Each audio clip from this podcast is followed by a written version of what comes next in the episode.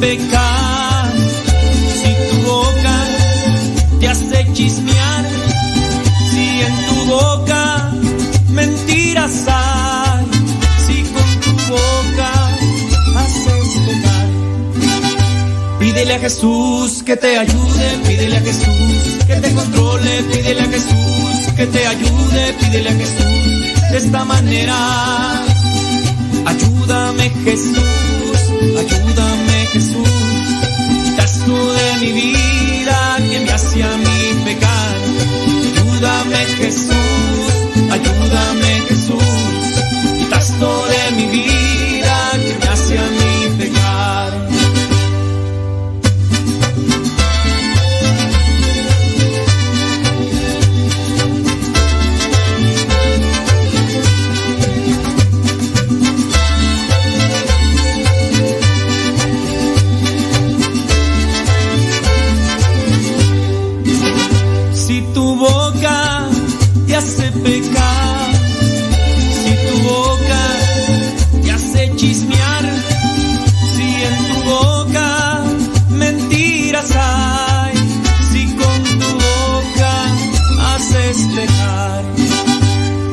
Jesús que te ayude, pídele a Jesús que te controle, pídele a Jesús que te ayude, pídele a Jesús de esta manera. Ayúdame Jesús, ayúdame Jesús, quitasto de mi vida que me hace a mí pecar. Ayúdame Jesús, ayúdame Jesús, quitasto de mi vida que me hace a mí. Ayúdame Jesús, ayúdame Jesús, quitasto de mi vida que me hace a mí pecar.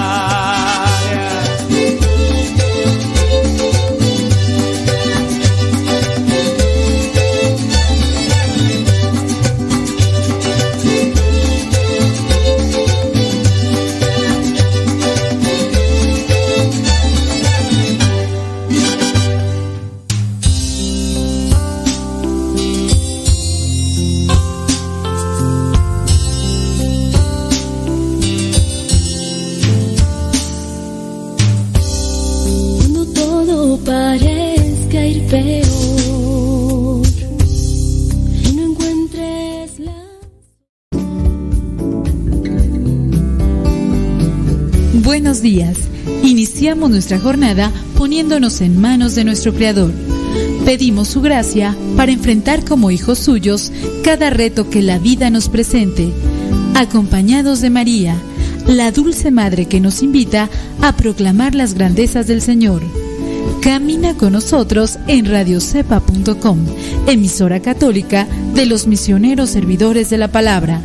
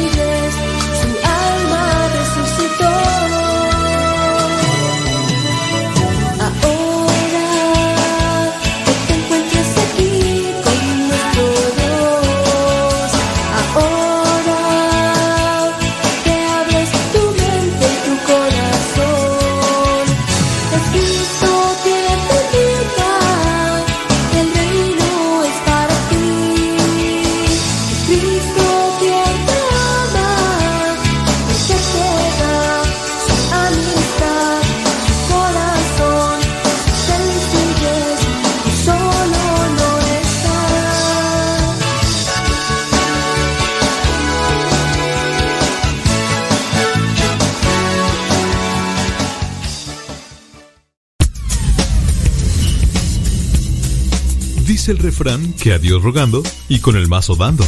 Y el que madruga termina más temprano. Inicia la mañana con una reflexión, aquí, en tu programa, Al que madruga, con el padre modesto Lule Zavala. Comenzamos.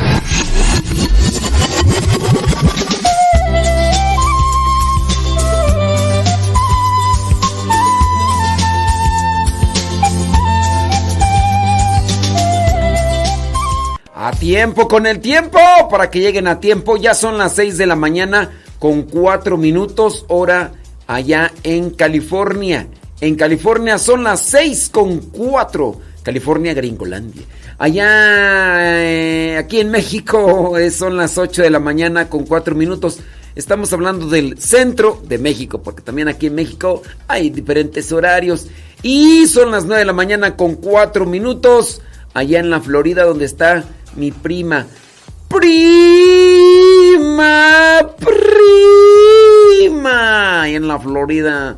Saludos a David Trejo allá en Greenville, Texas. Saludos a Diana Cruz allá en Alabama. Alabí, Alaba, Alabama. Saludos hasta Baldwin Park. Ahí está Betty Galván. Eliezer y Betty Galván. Desde Baldwin Park, California. Wow. Saludos a quién más tú, a Aston, Texas, Claudia Ramírez, Lupita Medina ahí en Los Ángeles, California, gracias. Saludos a Sandra H. León en la Florida. Saludos a mmm, quién más tú me dice aquí dónde nos escucha. Sun, sun, sun, desde New México. Dice Miriam Tena, ándele pues. Saludos a Mario Zapata Ordaz, que hoy sí se levantó temprano. Hoy sí lo levantaron temprano, le dijeron, órale, a preparar el desayuno. ¡Ay! ¡Ni modo! ¡Ni modo! ¡Ni modo, Mario! ¡Ni modo! Hoy es día jueves, 15, 15 de septiembre.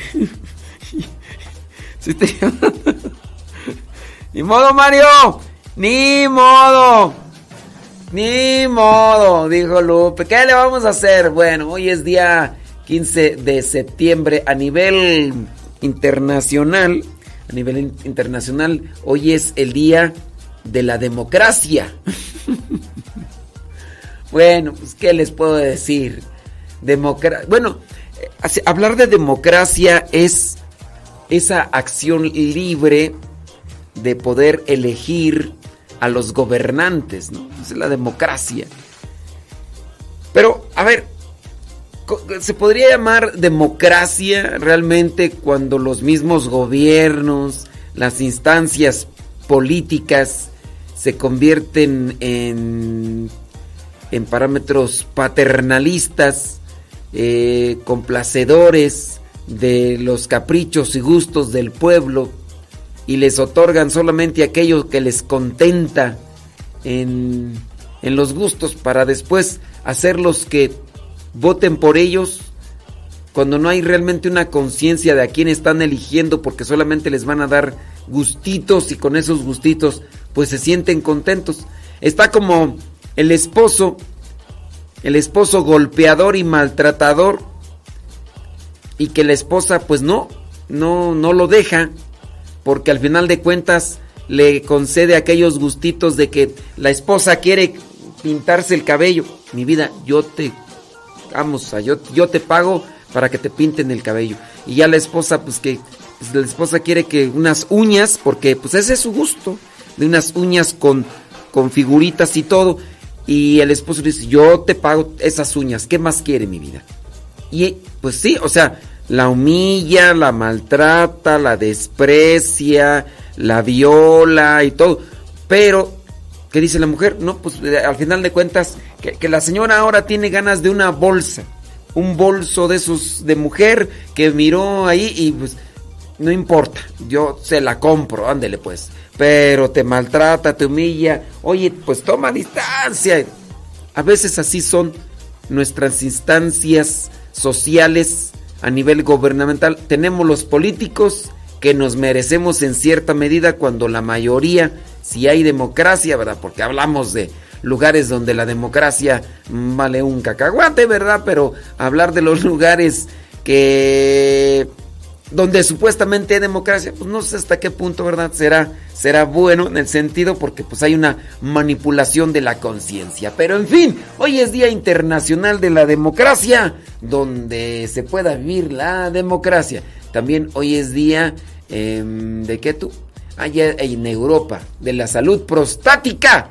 Eh, sí, eh, mayores de 40 años, háganse el examen de la próstata lo bueno que ya no se hace en las formas rudimentarias. Lo bueno que ya no se hace en las formas antiguas. Lo bueno.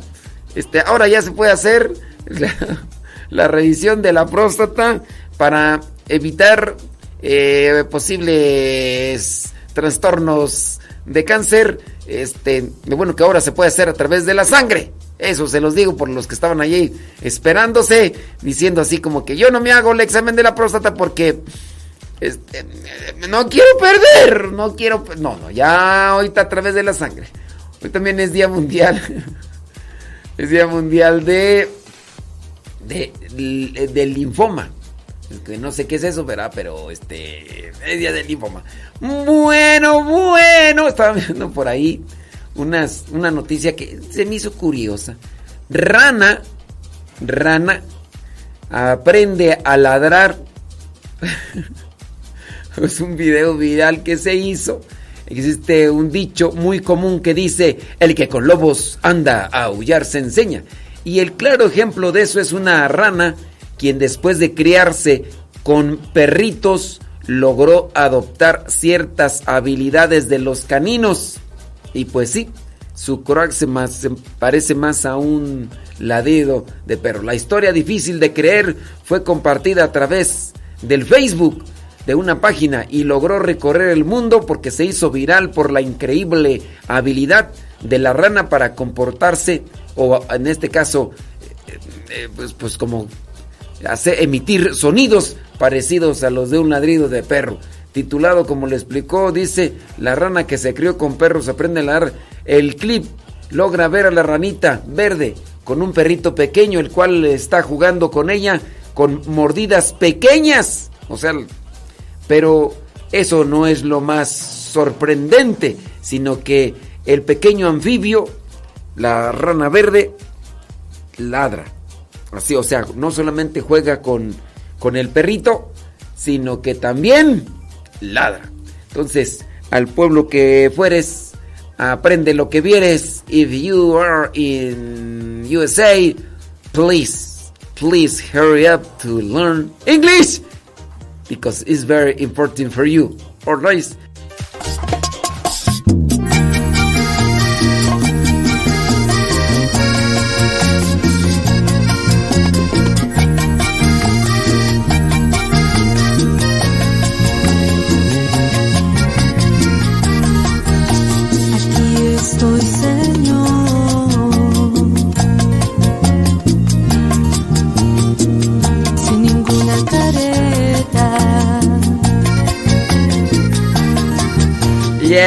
I know my English is very, very ugly, but uh, I think it's better. Uh, is better than you. is very because I'm not. I am not living in USA. I I was uh, I, I I am I, I am dying. ¿Cómo, ¿Cómo, se dice muerto en inglés? Memory. Memory. Memory. Memory. Dice. Y está el video. Está el video ese de. De la rana. Que está jugando con un perro. Y que también croa. Una rana pero es una rana grandecita, ¿no crees que es una rana del tamaño de un dedo pulgar? Y pues... Van a decir, ¡ay, ni es cierto! ¿Tú qué te crees todo? De seguro, esa, de seguro había alguien que sabía imitar voces. Seguro, ay, ustedes que andan creyendo todo. Bueno, pues... Pero la reflexión... Ahí está. Hay que Oye, como una serpiente, una boa constrictor, que la encontraron, pero en, en Hidalgo. En Hidalgo, ahí en, el, en las grutas de Tolantongo, un lugar donde pues, la gente acude a bañarse porque son aparentemente aguas termales. Este, y van ahí, personas, entonces encontraron una boa constrictor. Ustedes dirán, ay, ¿y eso qué tiene de raro? Pues que ese lugar no es no es el hábitat para ese tipo de eh, reptiles. Sí. Lo bueno que no la mataron. Lo bueno que no la mataron la pobre, la pobre boa constrictor. La pobre boa constrictor. Porque eso es lo que uno hace regularmente. Mira una serpiente, uno y, y ¿qué dicen? A matarla. Y así otros animalitos. Por ahí a veces fenómenos que nos podemos encontrar y vamos a matarlos. ¿Por qué? Porque, porque hay que matarlos. ¿Quién no a lo mejor mató una lechuza, un, búho o a lo mejor este otro animal? Yo me acuerdo que hace muchos años por allá en mi rancho miré un mapache y el mapache no es, o sea, ahí no es el hábitat de los mapaches, pero el mapache andaba ahí por, no, no lo miré, no lo miré entonces. Era Gustavo Tapia. O sea, ¡Amá! ¡Amá! Entonces yo miré el mapache, pues que mi instinto fue: mátalo, mátalo, ese, ese es peligroso. Muy peligroso, muy peligroso. Bueno, bueno. Saludos a Cesarea Alquicira, allá en Phoenix, Arizona. Guayumín. Guayumín, ¿qué vas a, qué vas a desayunar, Guayumín? Guayumín. Ay. Saludos. Que si no, que si yo no maté alicantes en el rancho, nah, pero eso sí hay un montón. Ey. Guayumín, ¿qué vas a comer? ¿Qué, perdón, no comer, desayunar. Desayunar. Obladi, oblada.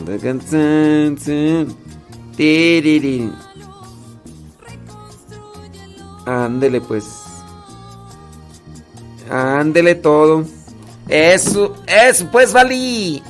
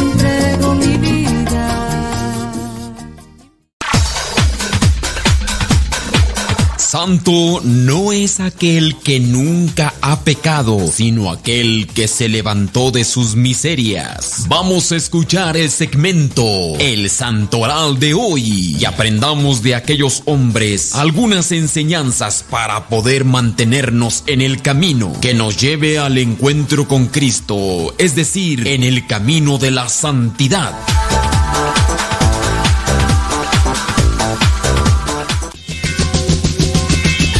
Vientos huracanados.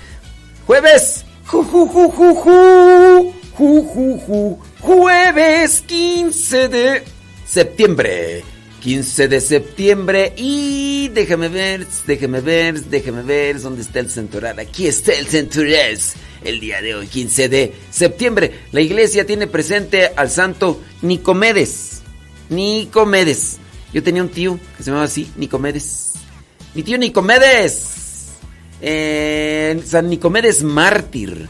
También la iglesia tiene presente a San Nicetas el Godo. Un saludo para todos los que están tomando jugo verde, porque están bien godos, bien godos. Entonces ya ah, hay que hay que bajar. Y una de las cosas que puedo reclamar de los que estamos tomando jugo verde es, ok, vamos a ponernos de dieta. Pero no le hagan como una persona que miré ayer que supuestamente está a dieta comiendo comiendo cosas nutritivas. Eh, sí, porque dice, no, puro pescadito.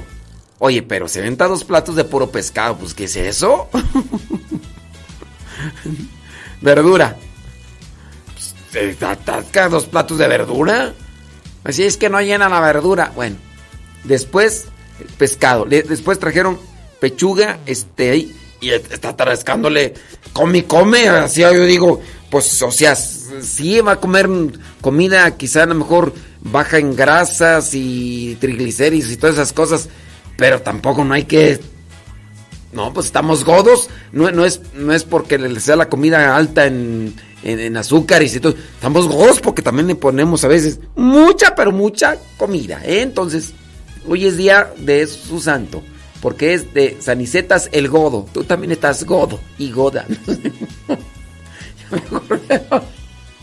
la iglesia tiene presente a Santa Catalina de Génova.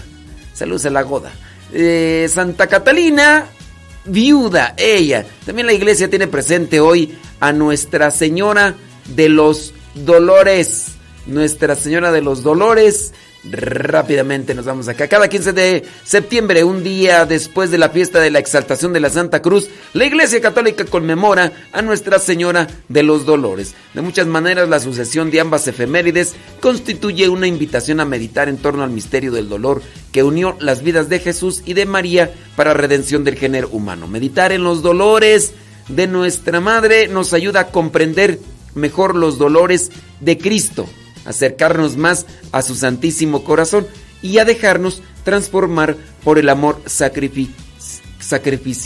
La devoción de la Virgen de los Dolores, conocida también como la Virgen de la Amargura, la Virgen de la Piedad o simplemente la Dolorosa, viene desde muy antiguo. Esta devoción puede remontarse incluso a los orígenes de la iglesia. Estamos hablando de los primeros siglos, allá cuando los cristianos recordaban los dolores de Cristo, siempre asociados a los dolores de su Madre María. Sin embargo, es necesario precisar que la advocación de Nuestra Señora de los Dolores, o en latín Mater Dolorosa, cobra forma, es decir, ya se estructura bien, e impulso, allá por allá más o menos en el siglo XI décadas después, hacia el año 1239, en la diócesis de Florencia, los servitas, es decir, los, la orden de los frailes de siervos de María, fueron los primeros en destinar un día especial para conmemorar a la Virgen en su dolor. En la iglesia se tiene presente la devoción todos los viernes, viernes de dolores, y se pueden rezar los siete dolores de la Virgen María. Y con esta, con esta devoción y con lo que vendría a ser esta mm, memoria litúrgica, creo yo que es conveniente también reflexionar cómo se necesita sabiduría. Necesitamos sabiduría y discernimiento para darle sentido al dolor, para darle sentido al sufrimiento. A veces, dentro de la misma iglesia, se promulga una sacudida de los sufrimientos y de los dolores, como si los dolores o los sufrimientos fueran malos. Y no es así. Muchas veces se promulga, se promueve, vamos a pedirle a Dios que nos quite estos dolores. Vamos a pedirle a Dios que nos quite estos sufrimientos. Y no es que sean malos, son incluso parte de una purificación, parte de, de la redención. Los dolores, sufrimientos que incluso pasó a nuestro Señor Jesucristo, también nosotros podemos abrazarlos como, como un medio de purificación. Estás enfermo. Bueno, no quieres estar enfermo. Ay, Señor, ya quítame estos dolores. Yo invitaría más a que hagan uso de la reflexión, meditación y que le pidan a Dios mucha sabiduría para saber encauzar esos dolores y sufrimientos, sea de, una enfermedad, sea porque estás con una persona tóxica, con una persona amargada o del dolor o sufrimiento que tú puedas ahí presentar en tu caso. Pídele a Dios sabiduría y reflexión para que le des un sentido a ese momento, sí, sufriente.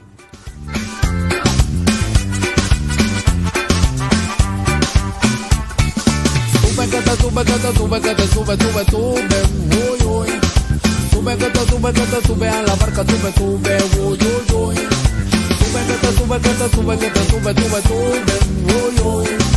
Sube, sube, sube. Estos huracanados. Saludos a todos los godos. ¡Godo! ¡Godo! Déjame. Ay, Dios mío santo. Bueno, pues nos unimos. Ahí está el mío. pues sí. Y la chuchis. La chuchis esta hora ya está echando un. Una. Una parrillada, ¿eh? ¿O qué? O allá en Argentina las parrilladas que. Dios guarde Lora. Dios guarde Lara. Pues yo no lo tomo ya tanto para desintoxicarme porque no soy tóxico. ¡Guayubín! Oh, pues hombre. ¡Guayubín! ¡Guayubín! Me acordé de las chivas locas esas que aparecen ahí en Thor. ¡Guayubín! Ay, ay, ay, ay, ay. Saludos a Iván. Hablando de tóxicas, Saludos a la Toxic. Ah, tómate un jugo verde para que te desintoxiques, Iván. un mate. Pedro Castillo dice que sí mató a Alicantes. Pues sí, yo sí maté por ahí unos. Saludos. Doña Carmen, Doña Carmen. Dice... Mm, Voy a revisar ahorita lo de la página este Anita Nolasco. Dice, dice Anita Nolasco que la página de Radio Sepa no se escucha. A ver, alguien que me pueda por ahí auxiliar en eso, porque ahorita no me puedo meter. Dice que la página de Radio Sepa no se escucha. ¿Será Anita Nolasco o qué? Va a haber alguien ahí. Mándenos un mensaje a través del Telegram. El Telegram. Arroba cabina Radio Sepa es la dirección para que nos puedan mandar sus mensajes. Saludos de José Medina desde Órale, te quería. Saludos. Órale. Órale. Dice Margarita Esteban que la página de Radio Sepa sí se escucha bien. La página, ¿eh? no, no la aplicación, la página. Radiocepa.com. Sí. Radiocepa.com es la página. Nomás no vio mi pregunta, si puede contestarme y si le entiende. Es que esa es la cosa, doña Carmen, que a veces no le entiendo lo que escribe. Es cierto que en la mesa consagrada, en la mesa, ay, en la mesa del rincón, te quiero, que lleve la botella. Doña Carmen, en la mesa consagrada se encuentra un fragmento de algún papa de algún mártir, un fragmento de vestiduras. En la mesa, ¿cuál mesa consagrada, doña Carmen? Ay, en la mesa del rincón. Mesa, mesa, mesa que más aplauda, que más aplauda, le mandó ya doña Carmen. Mesa, mesa, mesa. Doña Carmen, no le entiendo cuál mesa consagrada. Please, please.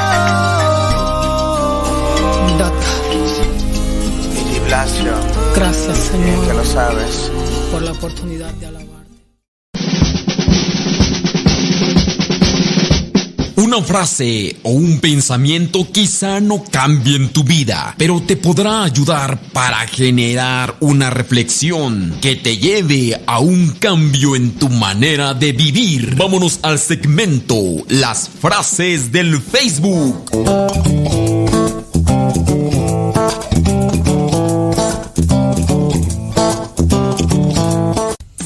Huracanados Vientos huracanados. Este, por acá hacen una pregunta, pero pues no, no me la hacen bien. Y ese es el problema que uno tiene que utilizar acá la hermenéutica. ¿Qué es la hermenéutica? La hermenéutica es el. Mm, es la. Ni yo sé qué es la hermenéutica. La hermenéutica es la herramienta fundamental para hacer interpretación bíblica. Utilizar los recursos y herramientas de la hermenéutica como una mm, como una ciencia teológica te ayuda a conocer mejor los pasajes bíblicos. Tengo que utilizar a veces la hermenéutica para eh, las preguntas que no están bien planteadas porque pues no están bien planteadas. Y dice, ¿es cierto que en la mesa consagrada se encuentra un fragmento de algún papa? ¿Cuál mesa consagrada? No sé, se referirá a los altares, a los, lo que vendría a ser la, el altar donde se celebra el sacrificio de Cristo, se referirá a eso, al altar que se coloca arriba del presbiterio donde se lleva a cabo la consagración, donde se lleva a cabo la transustanciación donde se consagra el pan y el vino, ¿se referirá a ese altar de la mesa consagrada? No lo sabemos, pero si mi hermenéutica no me falla, no necesariamente todos los altares o mesas donde se celebra la Santa Misa, por, para que ustedes tengan una referencia, no, no lo hago en el tono así de, despectivo de la mesa. En, en, este altar que está ahí en la, dentro de las iglesias, ¿será que tienen que llevar algún fragmento de algún papa o de algún mártir? No, no, no lo, no lo tienen que llevar necesariamente. No es de que, ay, si no lo tiene ahí el fragmento del Papa, entonces no está bien. Si no tiene el del mártir, no. Hay veces que se tienen porque en la zona hay mártires y puede colocarse en algunas iglesias principales alguna reliquia de alguno de los mártires, pero no es como una obligación así como que, ay, es que si, si no existe una, una reliquia de un mártir, entonces en ese altar no hay consagración, ¿eh? No hay consagración. Si no hay un fragmento de una vestidura del Papa, no, no necesariamente, pero bueno, no sé si mi hermenéutica me falló, pero ahí, ahí está la respuesta. Vámonos a las frases del Facebook. ¿Por qué? Porque en ocasiones este, tú anuncias el segmento y nomás no dices nada. ¿Por qué no dices nada? Pues se te van las cabras al monte y después ahí te quedas patinando en, en, donde, estabas. ¿Qué era? ¿Qué era lo que ibas a decir? No, me acuerdo. Este, ya, que si te van las cabras a ti, a mí no, este, más que ya se me fue la... Vámonos con las frases del Facebook. Son 36 minutos después de la hora. Dice esta frase así. En la juventud aprendemos. En la vejez entendemos. Bueno, a veces.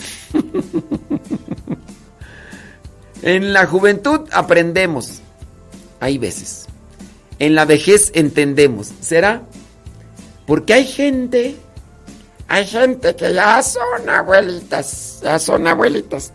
Y nomás no entienden. Dice el refrán, que chango viejo no aprende maroma nueva. Oye, de veras, pues es que hay abuelitos que andan ahí todavía de coscolinos y tú dices, oiga, usted ya, está para que lo estén cuidando cuando se duermen las noches. Oiga, ya, por favor, ya, ya. Pues ya que anda ahí de... Pero en fin. Y también hay abuelitas metiches, hay abuelitas que todavía todavía andan ahí con sus cosas. Ya digo, ya, abuelitas, hombre, pues ya aprendan, abuelitas. Pues andan ahí con sus cosas, pues qué digo yo. Pero sí, hay que aprender. Abusados, abusados. Otra frase. En la mayoría de las ocasiones, el primero que se incomoda en una discusión es el que menos razón tiene. En la mayoría de las ocasiones, el que primero se enoja el que primero se incomoda en una discusión es el que menos razón tiene y utiliza el enojo como una forma de querer imponer sus ideas, aunque estén equivocadas, aunque estén... Tú dices, esta persona pues, es la que menos razón tiene. ¿Conoces a alguien así? Nomás no lo señales ahorita, compadre, porque si no se nos va a armar la de Troya. ¿Conoces a alguien así? Que en una pequeña discusión es el primero que está gritando, es el primero que está diciendo palabras altisonantes para querer callar a la otra persona, es el que empieza a gritar y empieza hasta a aventar cosas. ¡Ay, ya no aguanto! ¡Me tienen harto! ¡Ya me tienen harta! ¡Ya!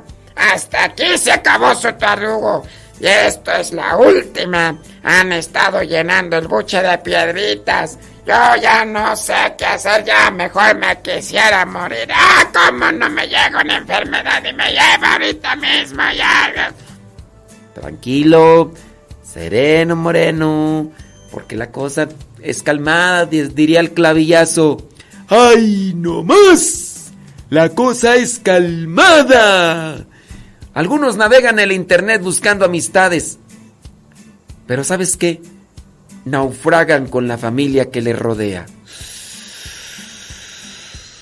Mándalo, mándalo empastar y lo colocas ahí bien cerquita de donde tú ya sabes.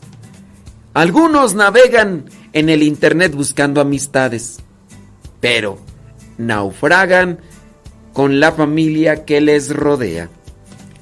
Tú has de conocer algunas personas, has de conocer algunas personas ahí que sus matrimonios se han ido a pique nomás por andar ahí queriendo contactar a la que fue su primera novia y quedó ahí en el rancho o al primer novio y los empiezan a buscar después de que tuvieron una pelea con su pareja, su, su, su matrimonio. Ay, tú ya no me entiendes. Y se acuerdan nada más de las cosas bonitas que tenían con su ex y ahí van de regreso.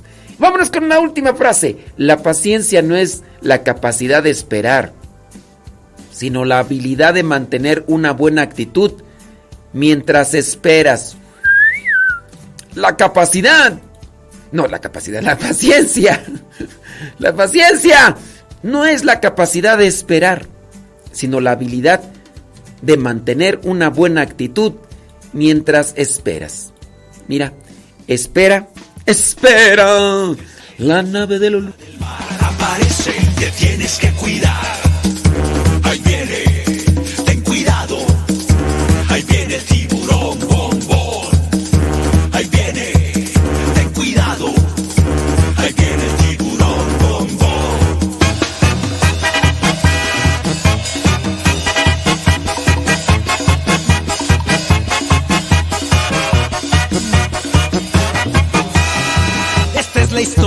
Pez grande y enojón.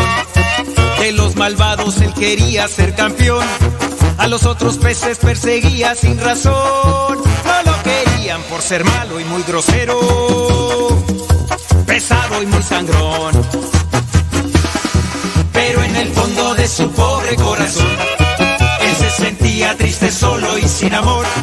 Hasta que un día conoció la luz de Dios, su perdón y su alegría, su vida transformó.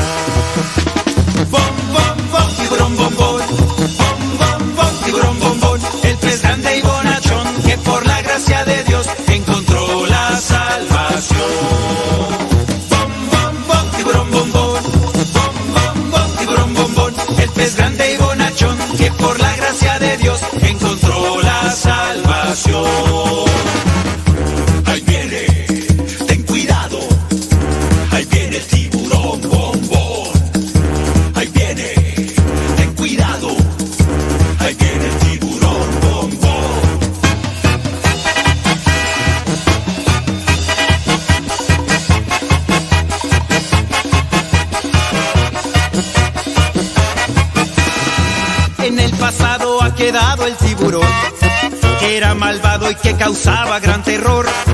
Todo ha cambiado porque Cristo lo salvó. Hoy a todos, los ayuda y los protege. Bombón es un campeón.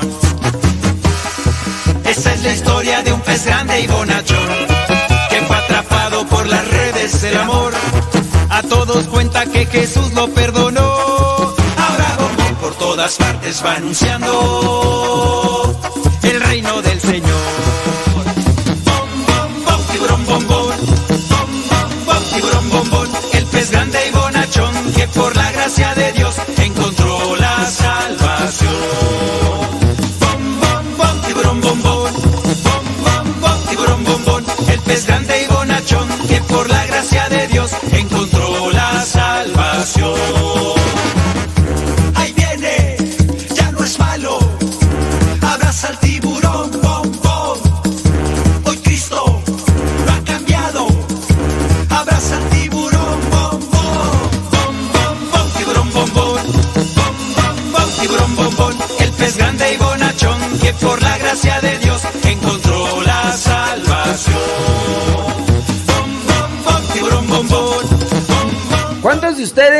Están viviendo allá en Gringolandia y don't speak English?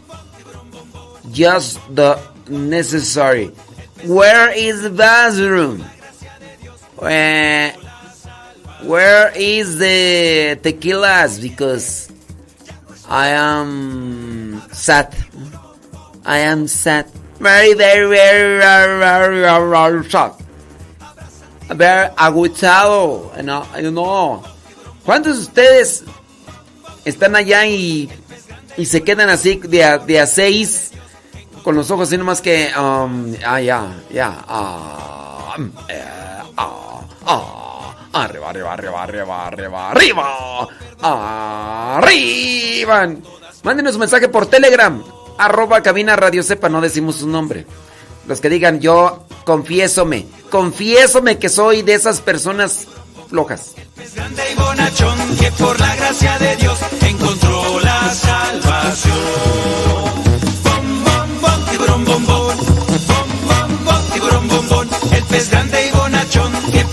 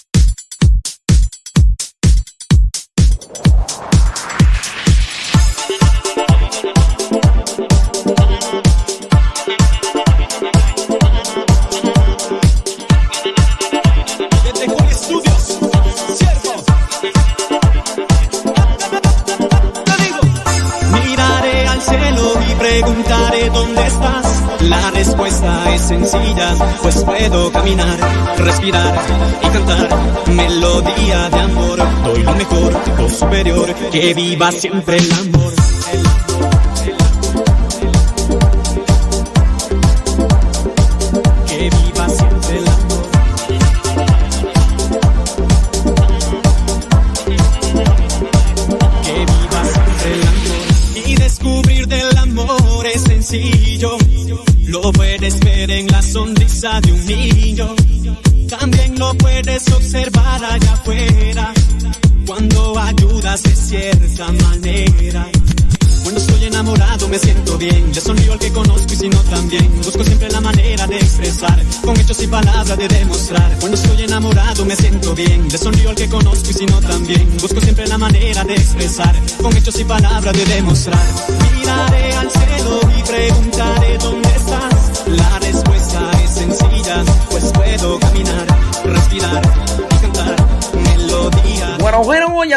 papuchones. ¿Y a qué venimos? A, evangelizar.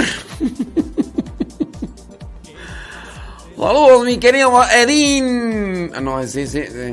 Eh, saludos, hombre. ¿A qué venimos? A evangelizar.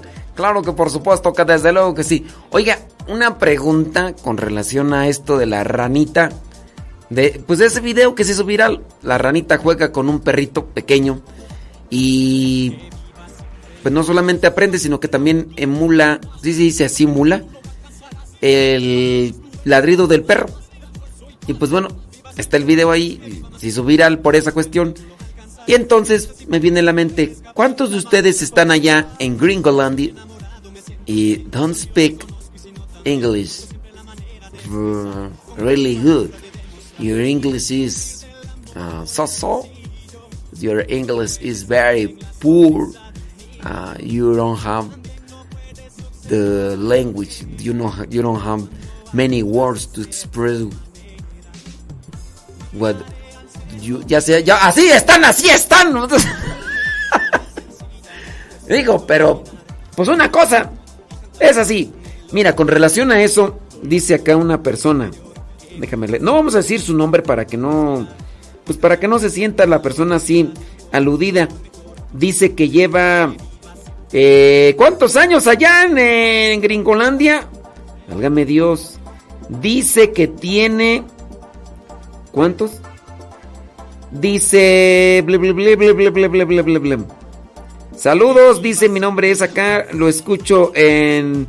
En Virginia. En Virginia. eh, ya no vamos a decir la ciudad, ¿verdad? Dice. Bli, bli, bli, bli, bli, bli. Dice padre, yo tengo 20 años en Estados Unidos y no sé na- nada de inglés. Por floja, padre. Solo por floja. ¡Qué vergüenza me da! Pero eso es cierto. Por floja. Y sí, bueno, no, no vamos a decir su, su nombre, pero pues, ¿cuántas? De veras, si yo, yo también ya me he confesado, y confesado y me vuelvo a confesar con ustedes. Yo estuve viviendo en Los Ángeles, California, en el año 91 al 98. Para los que viven en Los Ángeles, California, en este momento, sabrán pues que realmente obligado y necesario, indispensable el inglés como tal, no lo es. Yo lo experimenté cuando en el año 96 me fui solo a, a, mm, Hollywood, Hollywood, ahí al Walk of Fame, al Paseo de la Fama, y me metí a querer preguntar a ver cuánto costaban unas souvenirs, unas cositas de esas que venden ahí en, en el, ahí en el, ahí, o sea, que cosas de esas, ¿no? Y apenas voy entrando. me dice un cuate, ¿qué va a querer paisa? Usted pida por ver no se paga. dije, dije, oh, um, uh, uh, how, much, how, much, uh, this, uh, this, this, this, this, this, this, you know, uh, this, this figure, uh, how much is the price of this thing, please? Dije, no, hombre, eso cuesta tanto. Y por eso.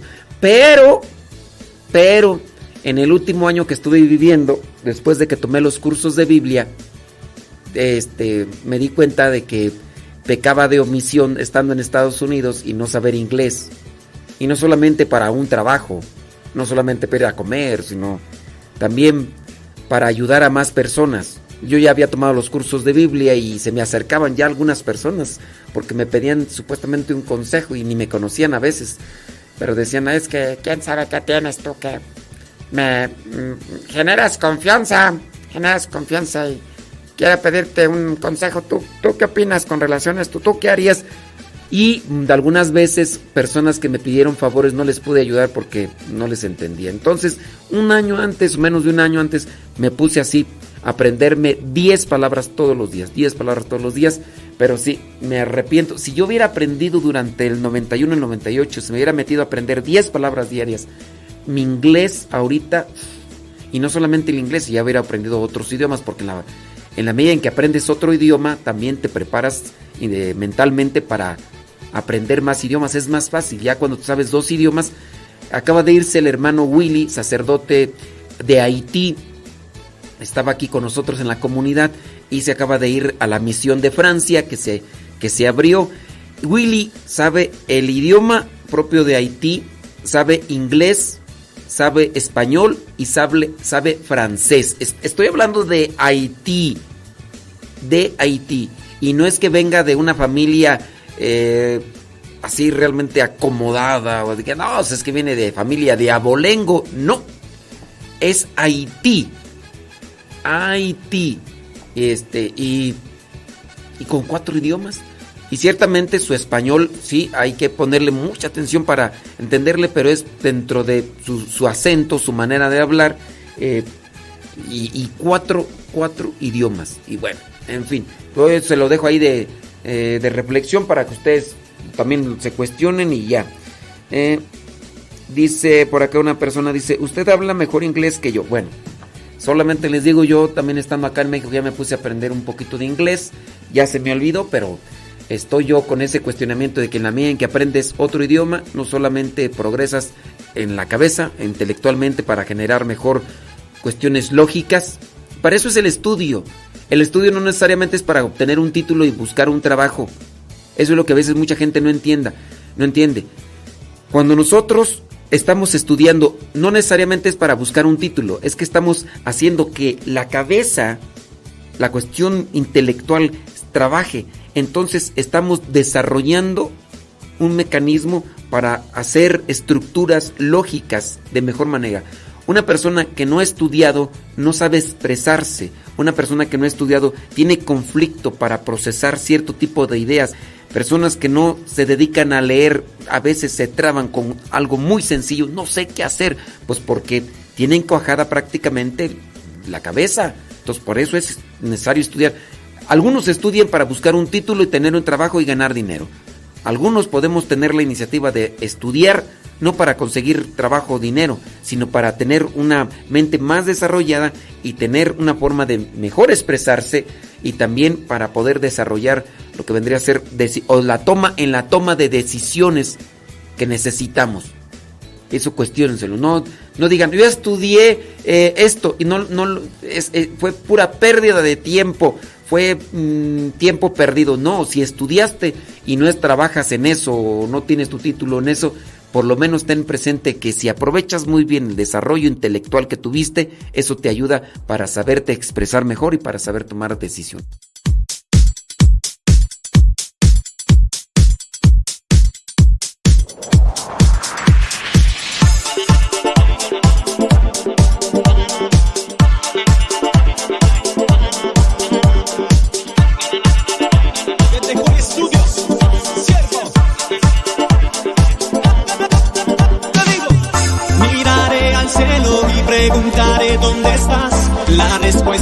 Sencilla, pues puedo caminar, respirar y cantar melodía de amor. Doy lo mejor, lo superior, que viva siempre el amor.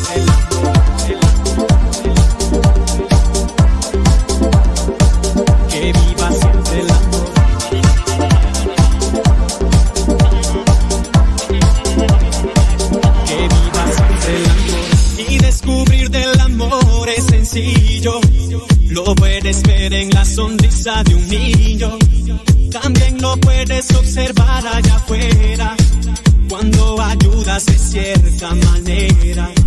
Cuando estoy enamorado me siento bien. Le sonrío al que conozco y si no también. Busco siempre la manera de expresar. Con hechos y palabras de demostrar. Cuando estoy enamorado me siento bien. Le sonrío al que conozco y si no también. Busco siempre la manera de expresar. Con hechos y palabras de demostrar.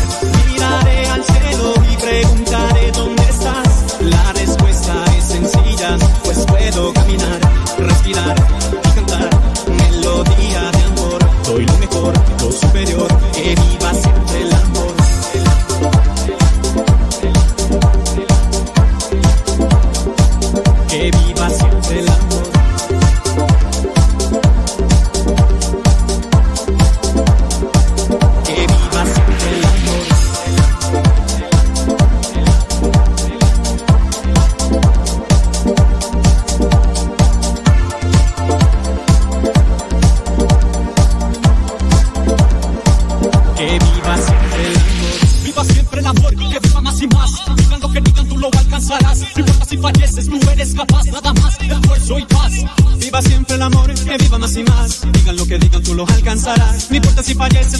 capaz, nada más, esfuerzo y paz. Cuando estoy enamorado me siento bien, le sonrío al que conozco y si no también. Busco siempre la manera de expresar, con hechos y palabras de demostrar. Y descubrir del amor es sencillo, lo puedes ver en la sonrisa de un niño. También lo puedes observar allá afuera, cuando ayudas de cierta manera.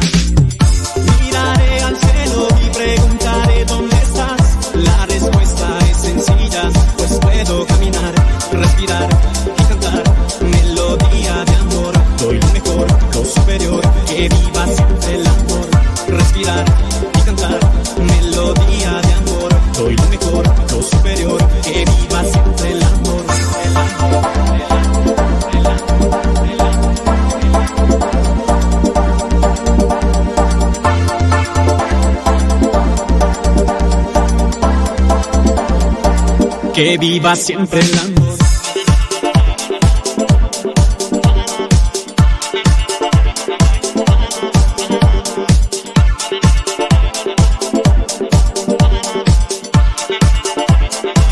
Que viva siempre el amor.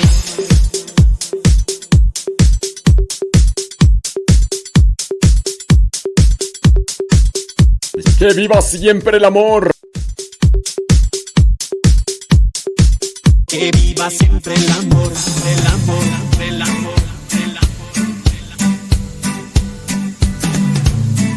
Ya van a ser las 9 de la mañana, gracias. Gracias, gracias, gracias. Gracias a los que nos mandan sus mensajitos a través del Telegram. Sí, a los que nos mandan sus mensajitos a través del Telegram. Y sus preguntas también, muchas gracias. Gracias, muchas gracias, muchas gracias. Muchas gracias. Arroba cabina radio sepa es la dirección para que tú nos mandes. Para que tú nos mandes tu tu mensajito. Arroba cabina radio sepa.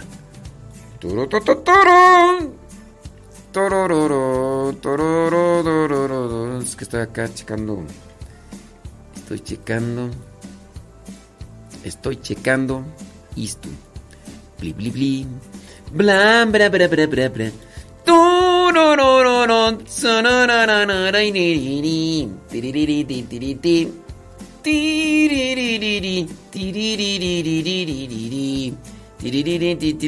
Saludos a Israel Goz.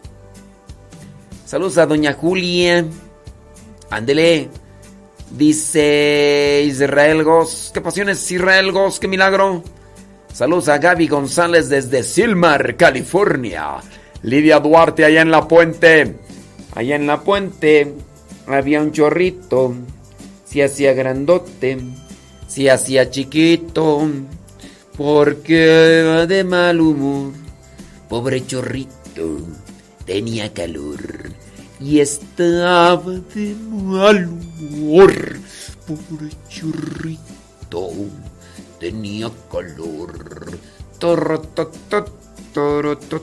¿Qué más, qué más, qué más, qué más por acá? Bla, bla, bla. Bli, bli, bli, bli. Señora Gaby Ordaz, qué milagro. ¿Cómo anda? ¿Qué, qué cuenta? ¿Qué dice?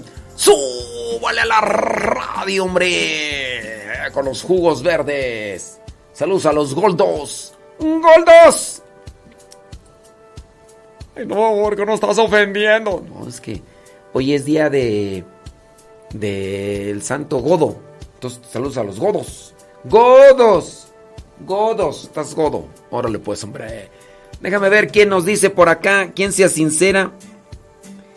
Dice Patti García desde Nashville, Tennessee. Dice que hoy no trabajó. Qué bueno. No voy a trabajar, no voy a trabajar, no voy a trabajar, no voy a trabajar. Isabel Valle. Valle, Valle, vaya, vaya. Que nos escucha y nos manda mensajes, saludos. Manuel López desde Horse, Texas. Gracias. Muchas, pero muchas gracias. Mm, mm, gracias, muchas gracias. Thank you very much. Sí. Saludos Marisela Pérez. Claudia. Saludos Claudia. Es que ese rato estaba diciendo, ¿quién era la que decía tú? Anita Nolasco, que la página de Radio Cepa no se escuchaba. Y pues le dijimos, a ver, ¿quién por ahí quiere hacer una revisión? Y dijeron, sí, sí se escucha. Y la mayoría me dijeron que sí se escucha. Eh, dice sobre la opinión, dice, para mí todos los programas que usted hace me han ayudado mucho. Lo escucho, lo escucho ya hace cinco años y creo y pienso que cada uno se conoce y sabe qué necesita. Pero en su manera de evangelizar es algo que muchos no entenderán por el hecho de que algunos nos han evangelizado de manera seria. Pero no es así. Usted siga siempre. Adelante, Dios lo bendiga. Gracias, muchas gracias. Saludos desde Brooklyn, New York. Brooklyn. Spring the New. Un saludo para Esperanza, que hoy cumple años. Dice Adaías Pérez. Eh, ¿Cómo se llama tu... Bueno, ¿cómo se apellida más bien tu, tu mamá? Esperanza. Sí. Saludos Isabel Valle desde Columbus, Ohio. Échale ganas, ¿eh? Dice... mm, está muy contenta, dice Patti García, porque hoy no trabajó. Delfis Goss. Dice, cuando la ven, dice, tiene que despertar tarde, no lo hace. Ay, del fisgos, ni modo. Ni modo del fisgos. Sí. Dice... Padre, lo conozco desde hace muchos años y usted es una persona que me ha ayudado mucho en mi familia, en mi vida. Gracias. Le deseo que siga siempre así, siendo uno de los mejores. Saludos Esperanza Pérez, que está ahí con Adaías. Saludos, señora. Gracias. María Herrera desde Bronx, New York. Gracias, María Herrera.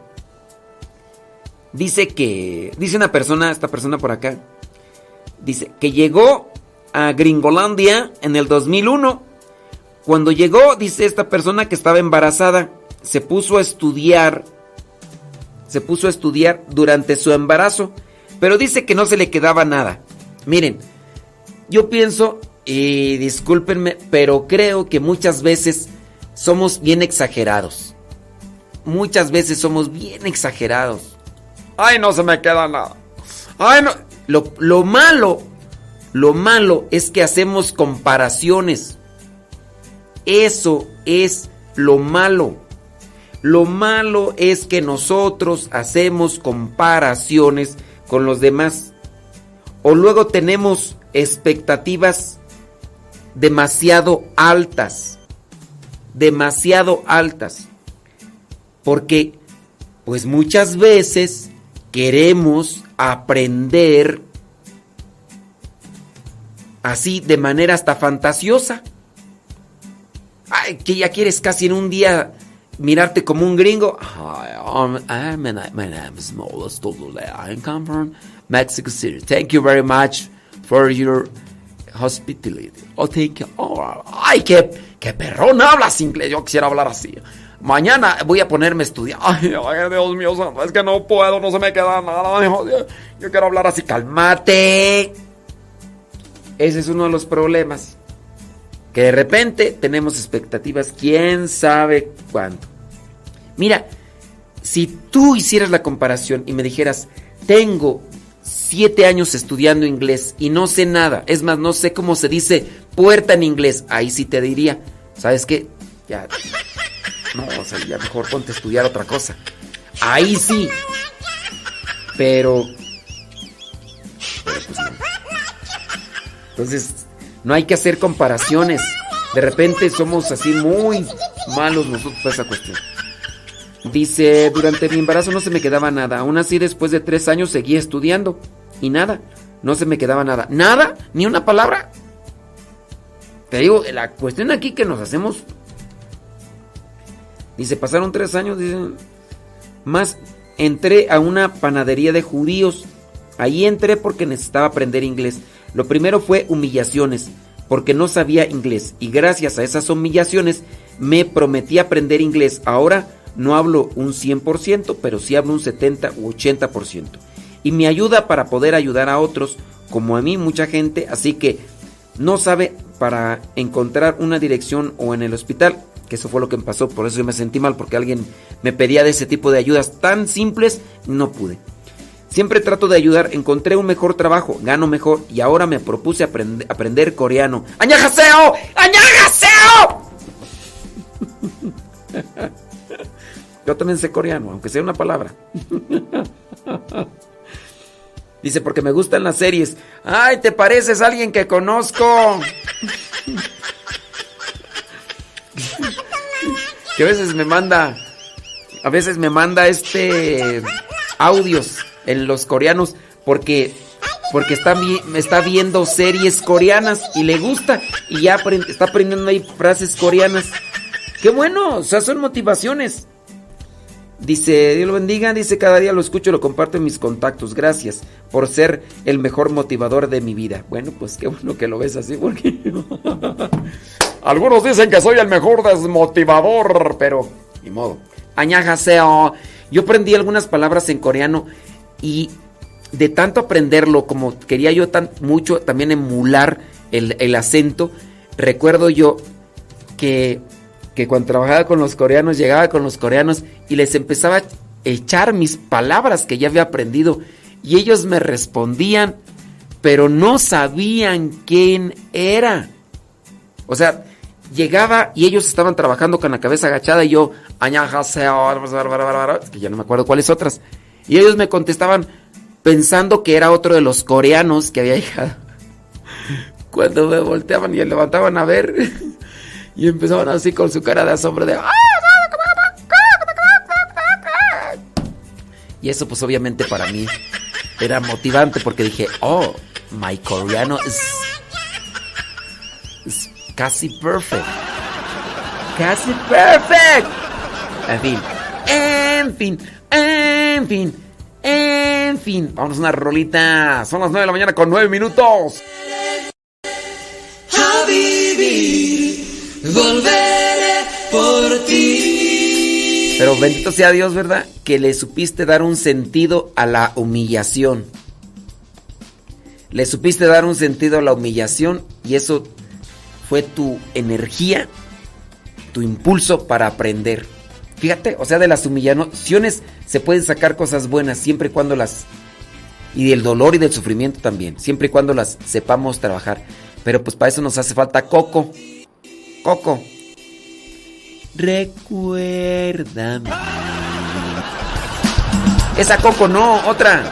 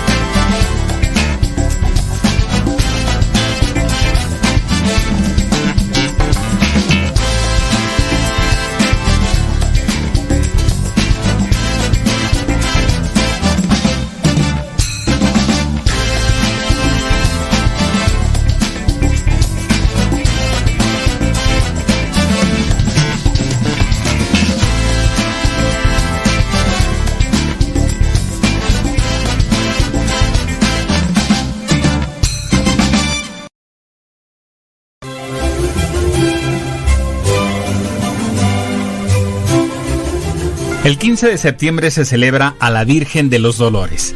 Es interesante mencionar que precisamente don Miguel Hidalgo y Costilla era cura de la parroquia de la Virgen de los Dolores en Guanajuato y que su fiesta se celebraba cuando se realizó el llamado grito de independencia. La libertad de nuestro país es ciertamente un gran don, pero se consiguió con el dolor y sacrificio de muchas personas.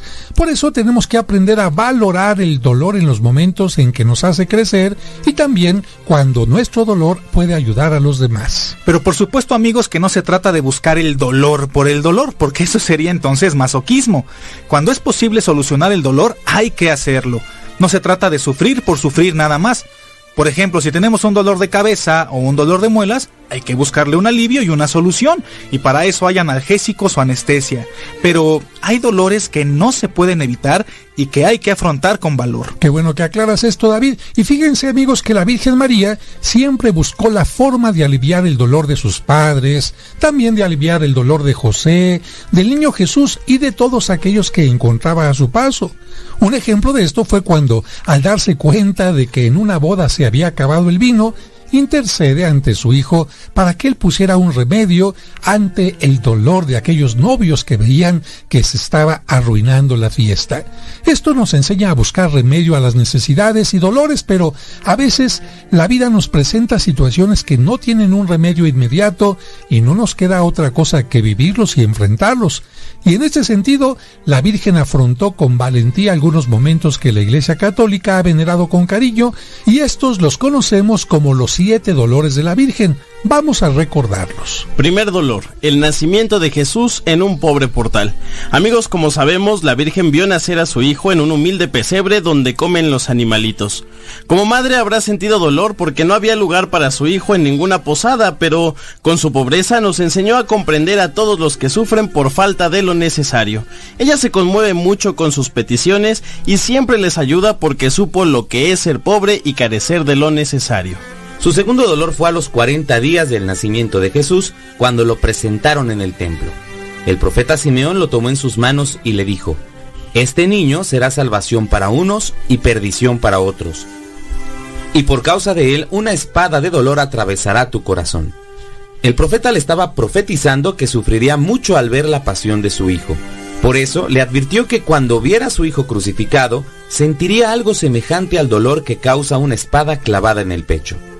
Este pasaje del Evangelio es la causa de que a las imágenes de la dolorosa se les coloque una espada o una daga en su pecho. Su tercer dolor fue la huida a Egipto. Recordemos amigos que cuando los magos fueron a visitar al niño Dios a Belén, el rey Herodes les dijo que cuando lo encontraran le avisaran en dónde estaba porque deseaba ir a adorarlo. El rey les mintió porque en realidad quería matarlo. Por eso Dios les pidió a los magos que no regresaran con Herodes y que volvieran a su tierra por otra parte. Pero cuando el rey descubrió que lo habían engañado, se llenó de ira y mandó a sus soldados a que mataran a todos los niños menores de dos años. Afortunadamente un ángel le anunció a José que debían huir antes de que llegaran los asesinos y así de noche huyeron a Egipto. El viaje a Egipto, imagínense, fue muy difícil, algo así como el de los braceros de nuestros días un camino lleno de peligros, con el miedo de ser alcanzados por los guardias de Herodes, con un sol de más de 40 grados y con poca agua para el camino.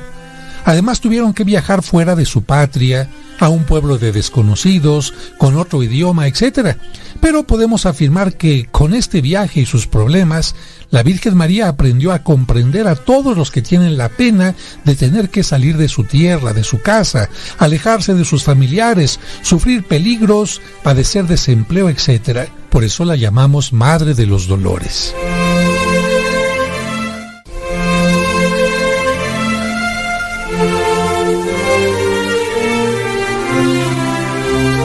El cuarto dolor fue la pérdida de Jesús en el templo, aunque en realidad él no se perdió. Recordemos que los padres de Jesús visitaban cada año el templo de Jerusalén con todas las personas de su pueblo y como eran muchos, era costumbre que durante el camino se dividían por grupos, hombres con hombres y mujeres con mujeres, y los adultos hicieran turnos para cuidarlos. Los niños que tenían 12 años, como era el caso de Jesús, como no eran considerados aún hombres o mujeres completos, podían ir entre los pequeños o en el grupo de los hombres o de las mujeres Al llegar a Jerusalén cumplieron con los ritos que ordenaba la ley judía, y cuando se cumplieron los días para el regreso a Nazaret, todos los de la caravana se dispusieron para el regreso, como lo hacían siempre. En ese momento José pensó, como Jesús apenas tiene 12 años, seguramente habrá ido con el grupo de las mujeres. Y María pensaba, como Jesús ya tiene 12 años, seguramente se fue con el grupo de los hombres. Y así ninguno de los dos se extrañó que en el primer día de camino Jesús no estuviera a su lado. Pero cuando hicieron una parada y se encontraron, su primera exclamación fue, ¿Y Jesús no venía contigo? Cuando se dieron cuenta que el niño no estaba con ellos, pasaron una noche llena de angustia. Sin embargo, no podían regresarse inmediatamente porque de noche los caminos estaban llenos de asaltantes. Tuvieron que esperar al día siguiente para correr a Jerusalén y ya ahí recorrieron las calles y las casas de sus familiares. ¿Cuántos pensamientos habrán pasado por su mente angustiada, amigos? Sabían que a muchos niños los robaban para venderlos como esclavos y se preguntaban si le habría sucedido una desgracia al niño. Pasaron tres largos y penosos días en los que María aprendió a compadecer a todos los que pasamos angustias, ansiedades, temores y dudas. Finalmente, lo encontraron en el templo. Y es que Jesús sentía tanta atracción por las cosas de Dios que nunca se alejó de allí. Ya Dios estaba poniendo en su mente y en su corazón las ideas y los sentimientos que necesitaría para salvar al mundo. Con aquella experiencia que tuvo María, estamos seguros que intercede por los padres que pierden a sus hijos o por aquellos que se los roban o secuestran. El quinto dolor lo sufrió María cuando se encontró con Jesús en la calle de la amargura. Recordemos que el Viernes Santo, muy cerca del mediodía, la Virgen estaba en la plaza junto al palacio de Pilato, escuchando los resultados del juicio injusto que le hicieron a su hijo. Cuando escuchó que Pilato lo condenaba a morir en la cruz, María se llenó de una inmensa pena y le pidió a San Juan Apóstol que la condujera hacia una de las calles por donde pasaría el cortejo hacia el Calvario. Allí esperó a Jesús y pudo ver cómo lo había dejado la cruel guardia de Pilato desfigurado, lleno de sangre por los azotes y con la corona de espinas en su cabeza. Su dolor tuvo que ser inmenso porque una madre puede aguantar muchas cosas, pero no el ver sufrir a sus hijos. El sexto dolor de María fue cuando vio morir a su hijo Jesucristo en la cruz. Después de verlo caer en tres ocasiones, ser desnudado y clavado en la cruz, María sufrió tres horas de angustia junto a la cruz y finalmente, después de una larga agonía, lo vio expirar y como si fuera poco, vio como uno de los soldados, para asegurarse que Jesús había muerto, le atravesó el pecho con una lanza. Justo en ese momento fue cuando María sintió que también atravesaban su pecho. Ver morir a un hijo es terrible, y más cuando muere en una forma tan cruel, tan injusta, tan inhumana como la que le dieron a Jesús. La mayoría de las mamás piensan que ellas morirán antes que sus hijos, pero no siempre es así. Por eso le pedimos a María que conforte a todas las mamás que sufren por la muerte de un hijo. El séptimo dolor fue cuando bajaron a Jesús de la cruz y lo colocaron en brazos de su madre. Cuando ella lo tuvo muerto en sus brazos, seguramente recordó todos los momentos en que lo tuvo en sus brazos cuando era niño y lo había arrullado para que durmiera. Y con aquel recuerdo y con aquel cuerpo tuvo que llevarlo a la sepultura acompañada de unos cuantos amigos que estuvieron cerca de ella. Por eso, a través de estos dolores, nos unimos nosotros a la Virgen María y a todas aquellas personas que en este momento están pasando por algún dolor y le pedimos a Dios que les ayude.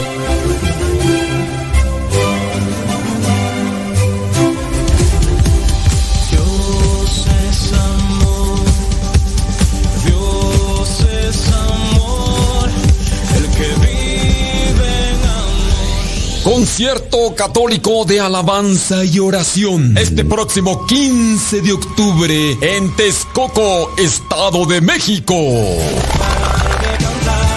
Los misioneros servidores de la palabra celebran el 15 aniversario del Seminario de Teología, ubicado en la colonia Boyeros, a un lado de la Universidad Autónoma de Chapingo. 15 de octubre del 2022. El concierto adoración comienza a las 6 de la tarde. Desde República Dominicana llega el cantante y compositor católico del momento, John Carlos. Sientes que no puedes seguir, te equivocas. Mi Dios es fuerte, estás tan alto, nadie puede alcanzar. Jesús en la cruz murió, su vida dio. Más información al teléfono 775 186 5370 775 186 5370 Celebrando 15 años el Seminario de Teología de los Misioneros Servidores de la Palabra este próximo 15 de octubre en Texcoco, Estado de México. No te lo puedes perder. Somos católicos.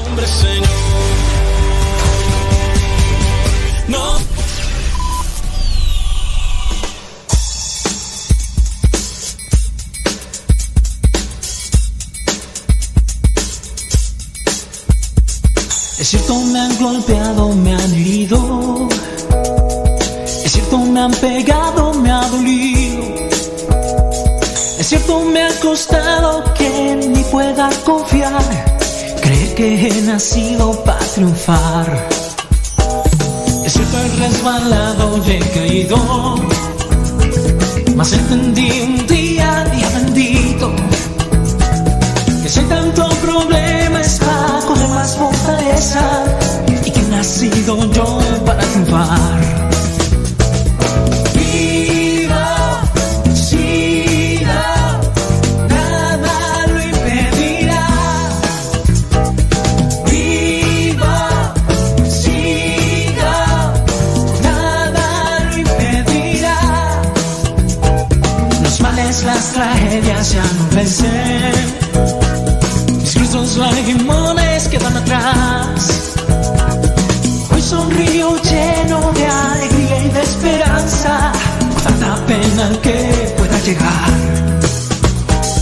Es cierto que podré sentir cansancio. O que un error me pueda lastimar. Que una traición me hiera, que una ilusión se apague. Pero sé que he nacido para triunfar.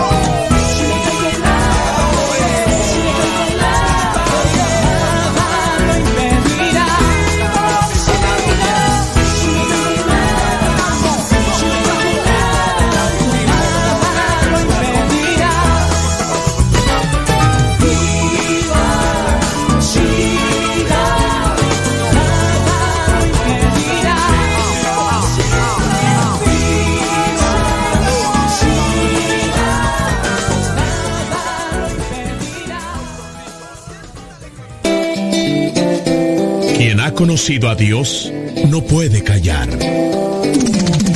Escuchas Radio Cepa.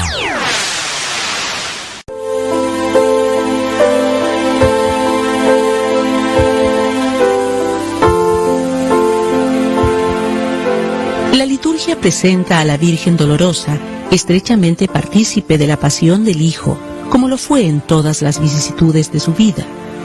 La profecía del anciano Simeón, una espada te traspasará el corazón, se realizó envolviendo a María en los dolores de Jesús y haciéndola penetrar cada vez más a fondo en el misterio de la cruz. Cristo en los días de su vida mortal quiso compartir la suerte del hombre pecador, quiso padecer por él y con él. Y María siguió a Jesús en este camino, padeció con él y con la humanidad entera para salvarla.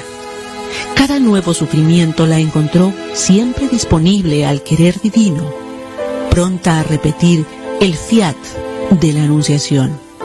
Sumisa a la voluntad de Dios, soportó humildemente la espada que le traspasó el alma durante toda la vida y el holocausto supremo que realizó finalmente al pie de la cruz, junto a la cual, no sin designio divino, se mantuvo erguida, sufriendo profundamente con su unigénito y asociándose con entrañas de madre a su sacrificio, consintiendo amorosamente en la inmolación de la víctima que ella misma había engendrado.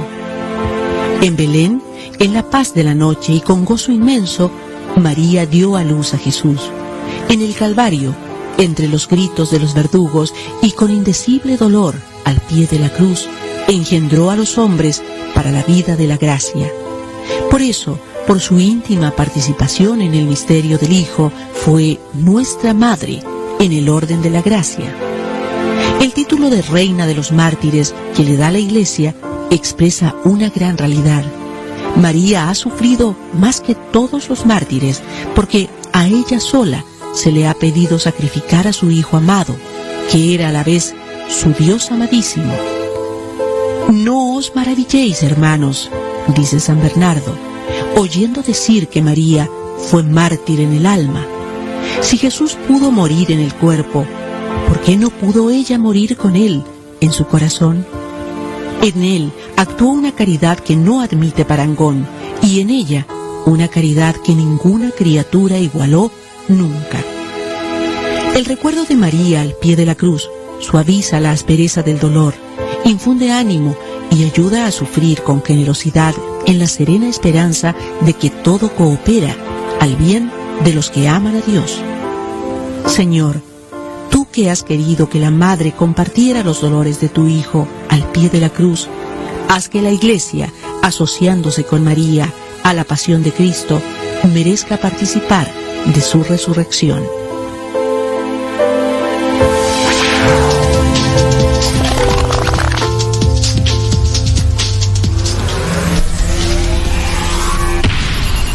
Conocer más de la Biblia? Participa de esta conferencia bíblica. Yo soy el camino, la verdad y la vida. Yo soy el camino, la verdad y la vida. Próximo sábado 24 de septiembre 2022 a las 6 de la tarde. Nos acompaña la doctora en teología bíblica y profesora de la Universidad Pontificia de México, la religiosa María del Socorro Becerra. Si quieres más informes, llama al teléfono 81 35 62 60 60 81 35 62 60 60 en la Casa de Oración Silencio y Paz ubicada en la Avenida Cirándaro 407 Colonia Los Arcos Juárez, Nuevo León. Avenida Cirándaro 407.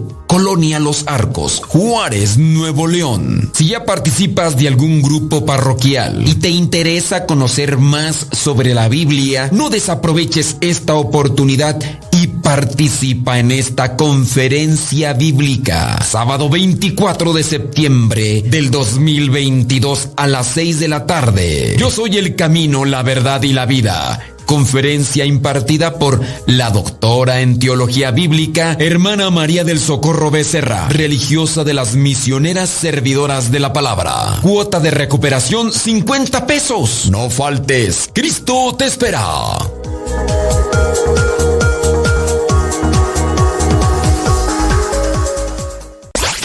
Radiocepa.com radiocepa.com.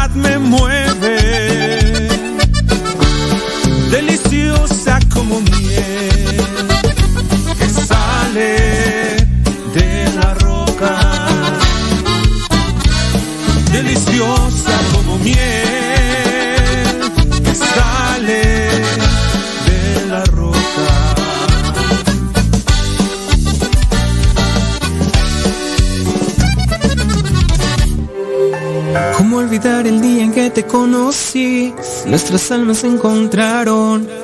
Una bella amistad se convirtió en amor. No cabe duda que fue Dios quien nos unió. Desde aquel día no dejo de pensar en ti. Cada detalle tuyo me cautiva. Te convertiste ahora en parte de mí. El podcast En pareja con Dios presenta Consejos para ser más comprensible y perdonar. Hoy Dios une nuestras vidas nos da su bendición. Las relaciones matrimoniales en sí están mal porque cada uno de los individuos, o si no una parte, está mal. Para ayudarse en el matrimonio, primero hay que ayudarse uno mismo. Eso era lo que platicaba con una persona que se acercó para decirme que estos audios le han ayudado en su matrimonio. Me ha pedido que platique con los dos. Ciertamente le he sugerido que lo primero es trabajar en lo particular, porque no vamos a querer que la otra persona cambie cuando yo también tengo cosas que arreglar. Todos nos hemos equivocado. A veces, sin querer, lastimamos a quien amamos. Por lo mismo, tenemos que perdonar y ser perdonados. En la medida que podamos perdonar, vamos a sanar. Y en la medida que sanemos, podremos compartir lo que nos corresponde para que el matrimonio nuevamente se consolide. El matrimonio es difícil. Básicamente es unir a dos personas de orígenes completamente diferentes que deben pasar juntos cada día y noche por el resto de sus vidas. Esa es la decisión que tomaron. Ese es el camino que deben de recorrer. Inevitablemente, los defectos salen a flote, las imperfecciones son expuestas y la gente con ello se lastima. De vez en cuando, todos tenemos derecho a pasar un mal día. En ocasiones simplemente nos sentimos de mal humor, no hemos dormido bien, hay mucho estrés, preocupación, angustia. A veces hacemos cosas sin darnos cuenta que lastimamos a los que amamos. Por lo mismo, todos tenemos que perdonar y ser perdonados. Hay de cosas a cosas que se pueden perdonar. No vayas a caer en la falsa justificación de te he engañado, te he sido infiel 30 veces, pero me tienes que seguir perdonando. Te he engañado, tengo hijos por aquí, tengo hijos por allá, pero tienes que seguirme perdonando. Sobre este perdón hay niveles. Sobre este perdón hay situaciones. Por eso se tiene que razonar, se tiene que reflexionar sobre estos aspectos. Número uno, para poder perdonarse y perdonar, reconoce que tu cónyuge no es perfecto, así como tú tampoco lo eres. Cuando se empieza a salir en citas, ponen siempre su mejor cara, su mejor sonrisa, incluso sus mejores vestidos, sus mejores vestimentas, y tratan de ocultar todas las imperfecciones. E incluso si tienen ganas o tienen la necesidad de expulsar cierto tipo de aires que se acumulan en el estómago, son capaces de aguantarse o de buscar una manera en que la otra persona no se dé cuenta. Son capaces de bañarse todos los días y a veces hasta dos veces al día. Son capaces de comprar la loción que huela más bonito. Ahora sí, planchar la ropa, lavarla bien, mirarse quién sabe cuántas veces en el espejo con tal de quedar bien, de agradar. Después del matrimonio es imposible mantener ese ritmo.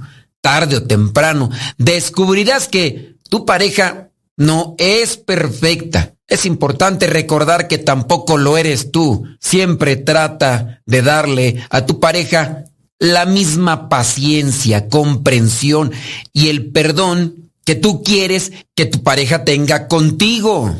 Para ir comprendiendo y perdonando también a la pareja, hay que conocer y hay que entender sus raíces.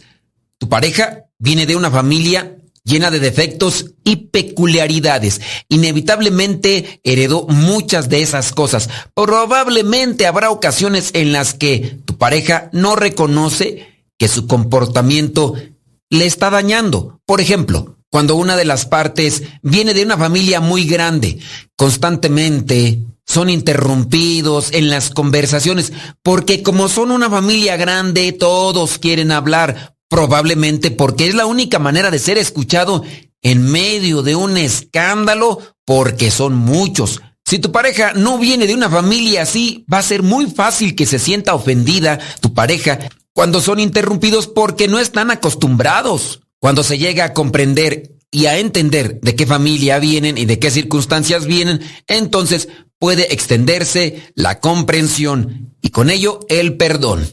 Otra de las cosas que te pueden ayudar a perdonar, a comprender, no lo tomes personal, piensa en tu pareja, siempre tiene buenas intenciones hacia ti y asume que no está tratando de herir tus sentimientos a propósito, ya será una maldad bien ejecutada con alevosía y ventaja si es que lo está haciendo con esa intención.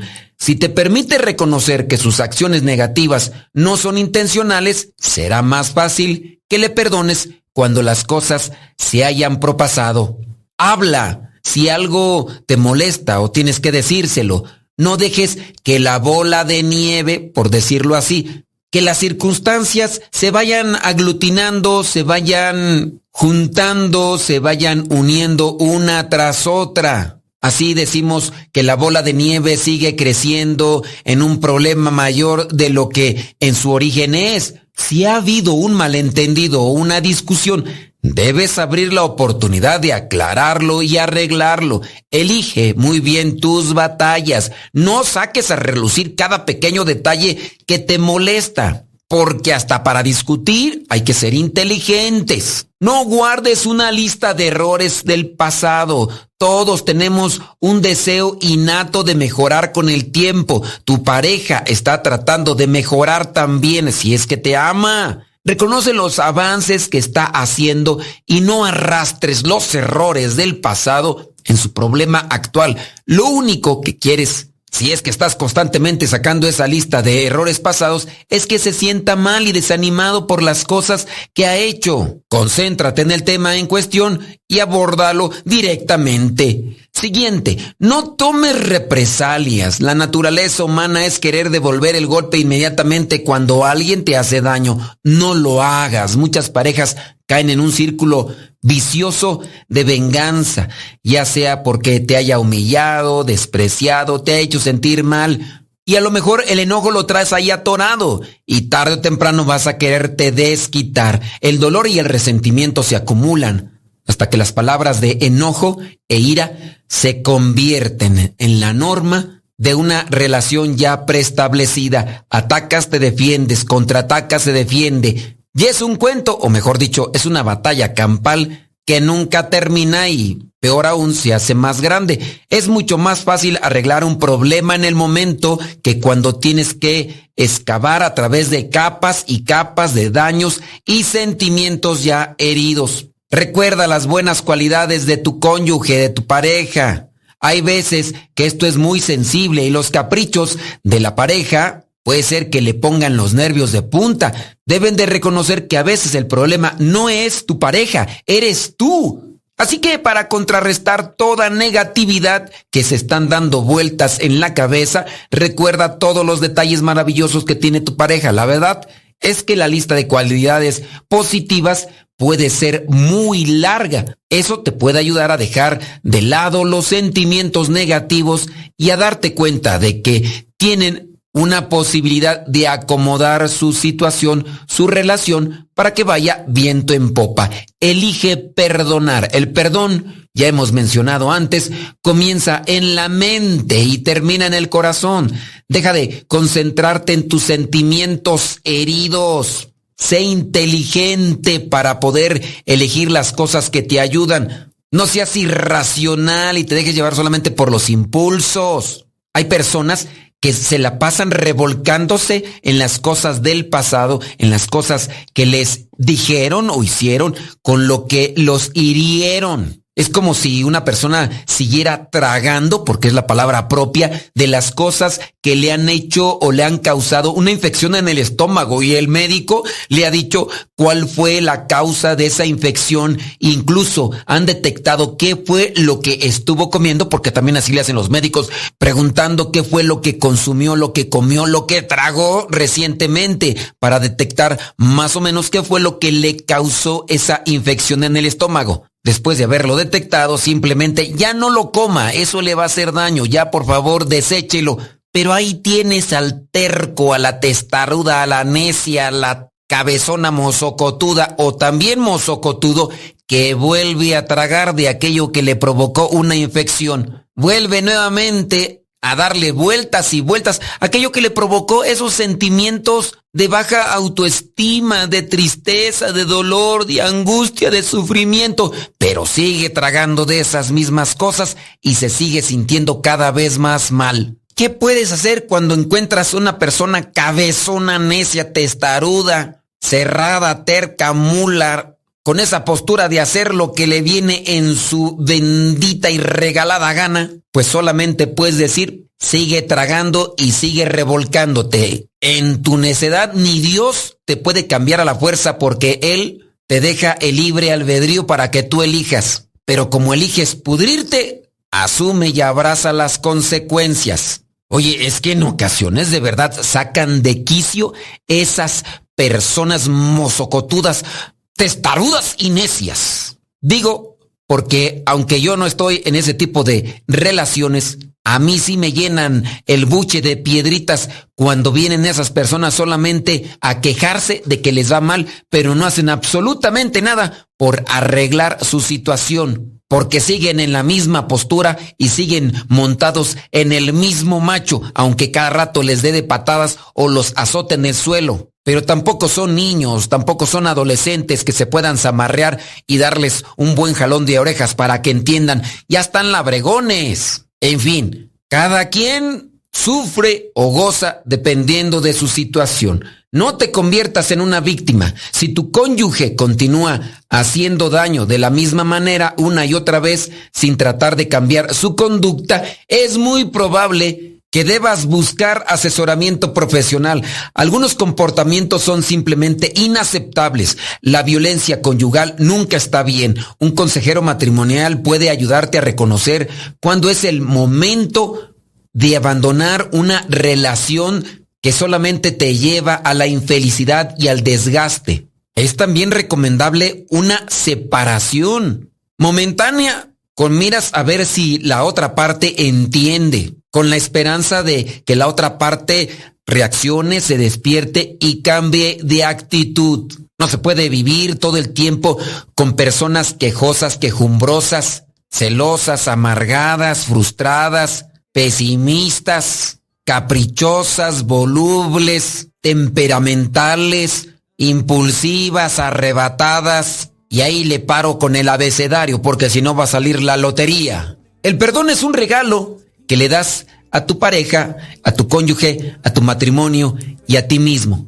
Practicar frecuentemente el arte del perdón dará más lugar a la alegría, a la paz de la mente y al crecimiento personal. Recuerda que tienes que trabajar primeramente en ti, reconocer tus faltas, tus debilidades, tus caídas, para que tu relación matrimonial se mantenga a flote, se equilibre y de esa situación pueda resultar un matrimonio próspero y lleno de felicidad. La búsqueda de ayuda espiritual es sin duda fundamental. Ustedes tienen que recurrir a la oración, a la meditación y a la reflexión de la palabra. Y recuerda que la santidad en el matrimonio es una realidad, pero se puede llegar en pareja con Dios.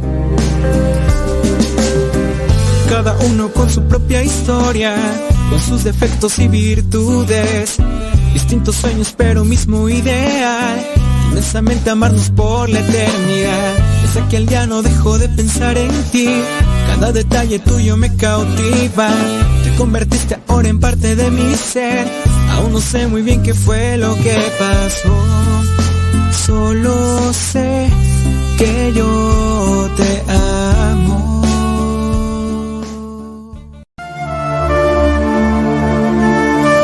El camino que lleva al cielo pasa por el Calvario. Escuchas Radio Cefa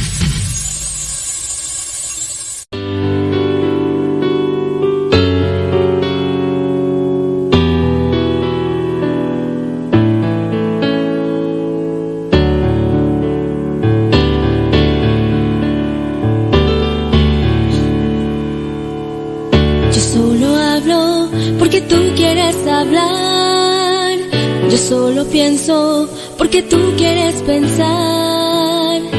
Solo doy lo que tú quieres dar. Solo camino lo que tú quieres andar. Yo solo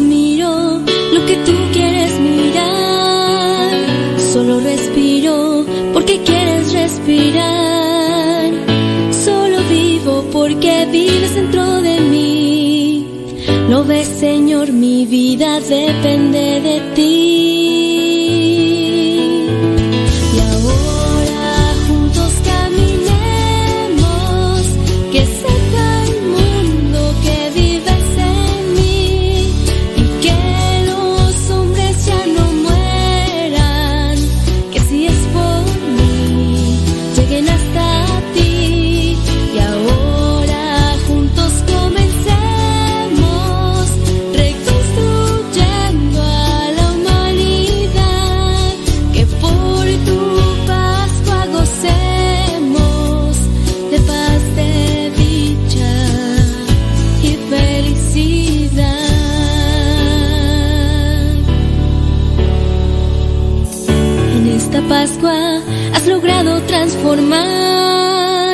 Mi vida entera, yo lo tengo que gritar. Muchos dicen que has muerto y que ya no volverás. Es que no han descubierto que en su corazón estás. Y ahora te entrego esto poco que yo soy. En tus manos lo dejo, haz con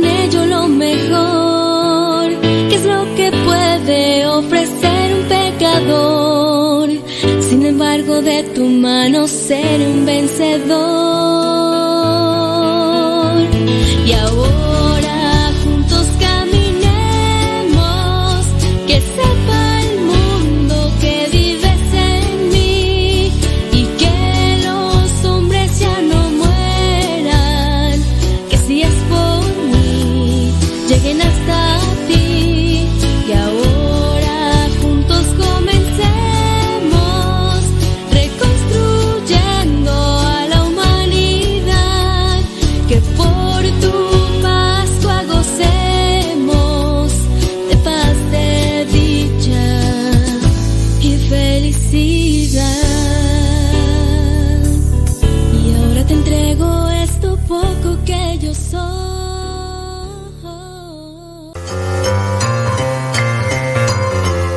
estás listo para la trivia del día de hoy?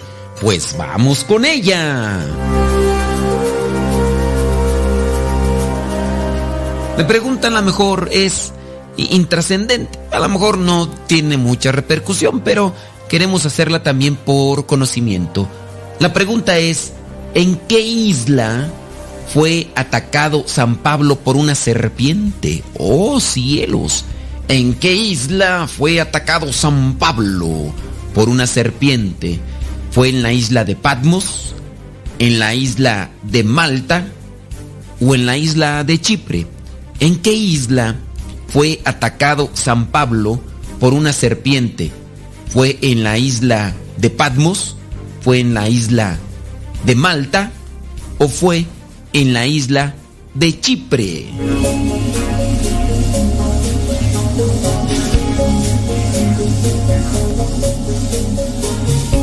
Si tu respuesta fue Patmos, pues no. Si fue Chipre, tampoco. La isla en la que fue atacado San Pablo por una serpiente es la isla de Malta. En esa isla fue donde a San Pablo lo atacó una serpiente y no le hizo nada. Podemos verificarlo en el libro de los Hechos de los Apóstoles, capítulo 28, versículo 3. Capítulo 28, versículo 3. Dice, Pablo, que había recogido un poco de leña seca, la estaba echando al fuego cuando una víbora salió huyendo del calor y se le enredó en la mano. Al ver los nativos la víbora colgada de la mano de Pablo, se dijeron unos a otros, este hombre debe ser un asesino, pues aunque se salvó del mar, la justicia divina no lo deja vivir. Pero Pablo se sacudió la víbora en el fuego y no le pasó nada. Todos estaban esperando que se hinchara o que de un momento a otro cayera muerto. Pero después de mucho esperar, cuando vieron que nada le pasaba, cambiaron de idea y comenzaron a decir que Pablo era un dios. Cerca de aquel lugar había unos terrenos que pertenecían al personaje principal de la isla, llamado Publio, que nos recibió y nos atendió muy bien durante tres días. Bueno, ahí ya está hablando de otra cosa Lucas, porque si no recuerdan, Lucas fue el que escribió el libro de los hechos de los apóstoles, porque fue seguidor, discípulo de San Pablo, pero fue en la isla de Malta. Pero me van a decir, oye, ya, pero en el texto bíblico que diste no dice Malta, es verdad. Entonces ahí hubo una equivocación de mi parte. Eh, es el mismo capítulo 28, pero el versículo 1. Del versículo 1 en adelante yo comencé a leer del versículo 3 y sí, efectivamente no dice ahí de Malta, pero donde sí encontramos que dice es en el versículo 1. Dice, cuando ya estuvimos todos a salvo, supimos que la isla se llamaba Malta. Los nativos nos trataron muy bien a todos y como estaba lloviendo y hacía frío, encendieron una gran fogata y nos invitaron a acercarnos. Pablo, que había recogido un poco de leña seca, la estaba echando al fuego. Aquí encontramos ya el texto que antes había dicho, pero si se me fueron las cabras al monte. Esto de las serpientes lo podemos también encontrar en Marcos capítulo 16, versículos del 17 al 18. Ahí Jesucristo dice cuáles son las señales que acompañarán a sus discípulos. Dice, y estas señales acompañarán a los que creen. En mi nombre expulsarán demonios, hablarán nuevas lenguas, tomarán en las manos serpientes, y si beben algo venenoso, no les hará daño. Además, pondrán las manos sobre los enfermos y estos sanarán. Lamentablemente hay personas que quieren tomar todo al pie de la letra y piensan que porque están predicando la palabra de Dios no les va a pasar absolutamente nada. Hay que tener sabiduría, hay que pedirle al Espíritu Santo que nos ilumine. Hay cosas que no se pueden tomar al pie de la letra, como esta, de andar queriendo agarrar cobras o serpientes de cascabel, porque en la palabra de Dios dice que esas señales acompañarán a los discípulos de Cristo, como aquel pastor que bien agarró una serpiente de cascabel y en pleno culto, en plena asamblea, como ellos le llaman, agarró la serpiente y jugaba con ella. Y sí, se la agarraba en la mano y la serpiente le tiraba mordidas. Y en una de esas, cuando andaba bailando, diciéndole que él era un elegido, un discípulo de Cristo, pues la serpiente lo agarró de una oreja, lo mordió y al poco tiempo tuvieron que llevarlo al hospital. La verdad no seguí la nota, no sé si falleció el, el pastor, porque a pesar de que sangraba su oreja por la mordida y le quitaron la serpiente, él todavía seguía ahí y decía, no me va a pasar nada, no me va a pasar nada. Hay que también tener sabiduría y hay que pedirle a Dios que nos ayude a interpretar bien su mensaje. Por eso tan importante es que ustedes, los que comienzan a leer la Sagrada Escritura, se acerquen a lo que es el magisterio de la iglesia para que así puedan saber qué es lo que nos quiere decir la palabra de Dios en ciertos pasajes en los cuales se necesita la luz del Espíritu Santo y la iglesia que se ha dedicado a compartir este mensaje con personas sabias y preparadas en la iglesia, hablando San Agustín, Santo Tomás, los padres de la iglesia, podemos nosotros tener esas referencias del estudio que se ha hecho de ciertos pasajes en los cuales sí se necesita una interpretación de la palabra de Dios. Recuerda, la isla en la que San Pablo fue atacado por una serpiente es Malta. Es capítulo 28 de los Hechos de los Apóstoles, del versículo 1 al versículo 6.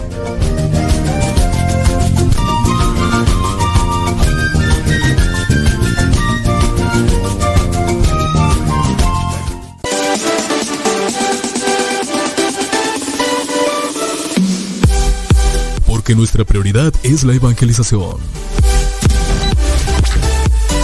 Transmitimos las 24 horas del día los 365 días del año. Llegando hasta tus oídos en las diversas plataformas digitales. Sigue en sintonía de Radio Cepa, una radio que forma e informa.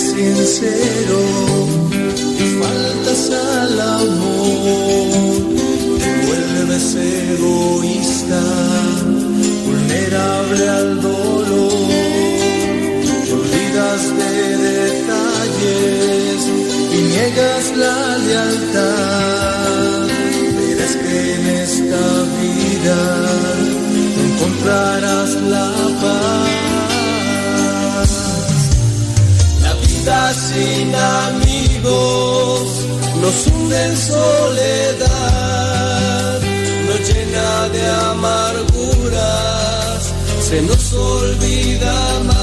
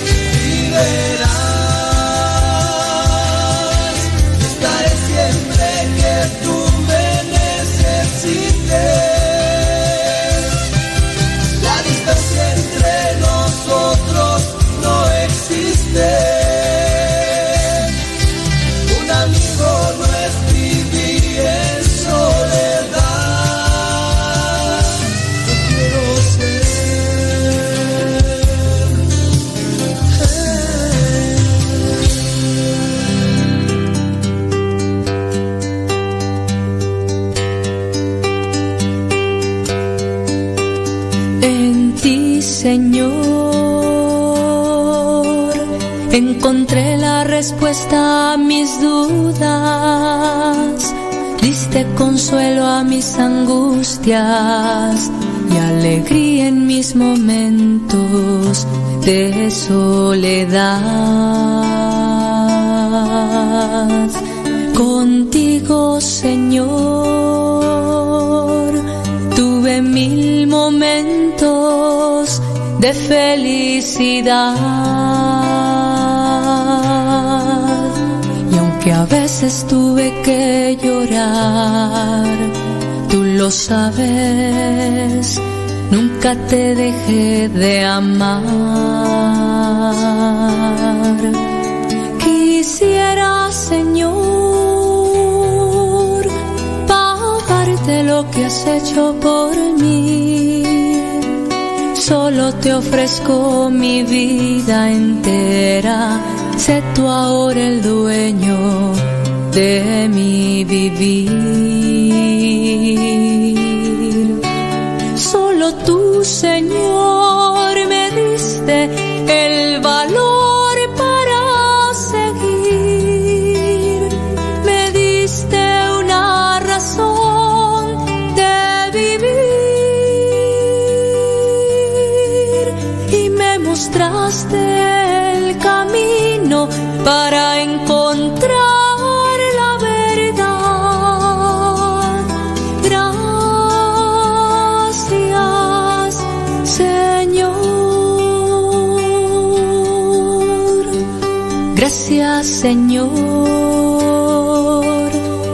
porque puedo verte en mis hermanos, porque puedo recibir tu cuerpo y pedir perdón por mis pecados.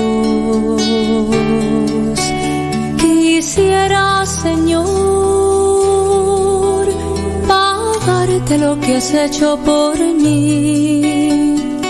Solo te ofrezco mi vida entera. Sé tú ahora el dueño de mi vivir. Solo tú, Señor, me diste el valor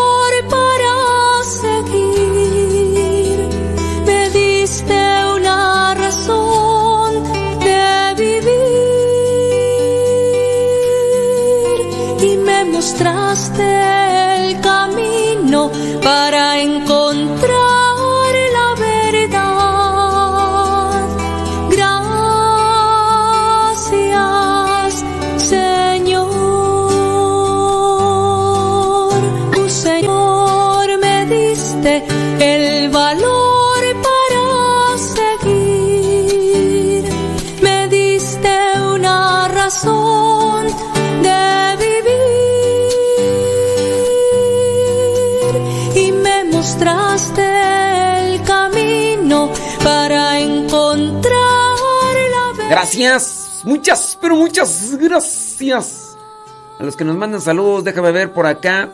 Juana, Juana, Juana, Juana. Juana dice desde Laredo, Texas. Sí, dice que va a cumplir años. Hoy no, pero bueno, ya mañana. Bueno, sí, pues es que, que está, que está así. Hoy te deseo y estoy. No, no, mejor esperamos hasta que cuando sea. ¿Ok, Juana? Juana, Juana, Juana. Juana de Tijuana es. Saludos a Rosa Blanca. Está cubierta de pilares de oro y plata. Allá Rosa Blanca, allá en Morelia. ¡Maru! Ay, Maru, perdón, Maru. Maru, ¿cómo andamos? ¿Todo bien, Maru? Maru. Maru, Maru, Maru, Maru, Maru, Maru, Maru. Maru, Maru, Maru, Maru, Maru. Maru. Mamá Maru. Maru, Maru, Maru, Maru, Maru. Maru. Allá en Morelia, Michoacán. Maru, muchísimas gracias. Que Dios te bendiga. Oye, ¿pero estamos bien o qué? Es que... no, está- Luego la preocupación, Maru. Bueno, espero que estés muy bien, ¿eh? Y, que no... Que no haya pasado nada. Ya, pues, uno se preocupa, Maru. también. Bueno, espero que... Saludos a Kevin Fernie en Morelia, Michoacán. Gracias, muchas, pero muchas gracias. Allí a Lino Jesús Maldonado, allá en Atotonico. Saludos, manden también sus preguntas, ¿eh? son muy sumamente importantes. Vámonos hasta Guatemala, ¿qué te parece? Allá a Quetzaltenango, Guatemala. Dice que hoy es cumpleaños de su hija Marian. Claro que sí, bueno, pues. mm, saludos a Marian hasta Quetzaltenango, Guatemala. Saludos, Israel Goz, ándele pues. Rafael Oriz, allá en New York, desprenden de News y Living Today. Gracias. Muchas. Es- Estel, no, Etel Soto dice. ¿De, de, cuál- cuál- ¿De qué me hablas, Etel? Etel, háblame ahí. Sí. ¿A poco? Mira nada más. Qué bárbaro, qué bárbaro. Bueno, aquí ya se pusieron a hablar de quién sabe qué. Acá ya, ya la ingeniera en cibernética está diciendo que su internet está muy malo. Sí es cierto. Fíjate que ha tenido algunas fallas. Algo ha tenido algunas fallas a nivel internacional y yo te recomendaría que te cambies de compañía de internet porque además hay otras compañías que están ofreciendo planes eh, más módicos y a su vez son más eficientes dentro de lo que vendría a ser este can esta Lupe Chávez. Ay, mi prima, hombre. Sí, hombre. Mira nada más. Ay, ay, ay. Dice por acá. mm, yo tengo 12 años acá en Gringolandia. Hablo un poco, pero no siempre. Pero no siempre, es por flojera. Si no tenemos dobles trabajos, hijos, marido, casa, saludos desde Austin. Eh, no siempre, es por flojera. Si no tenemos dobles trabajos. Este, ¿de qué me hablas, Willis? Si no tenemos dobles trabajos, ¿qué?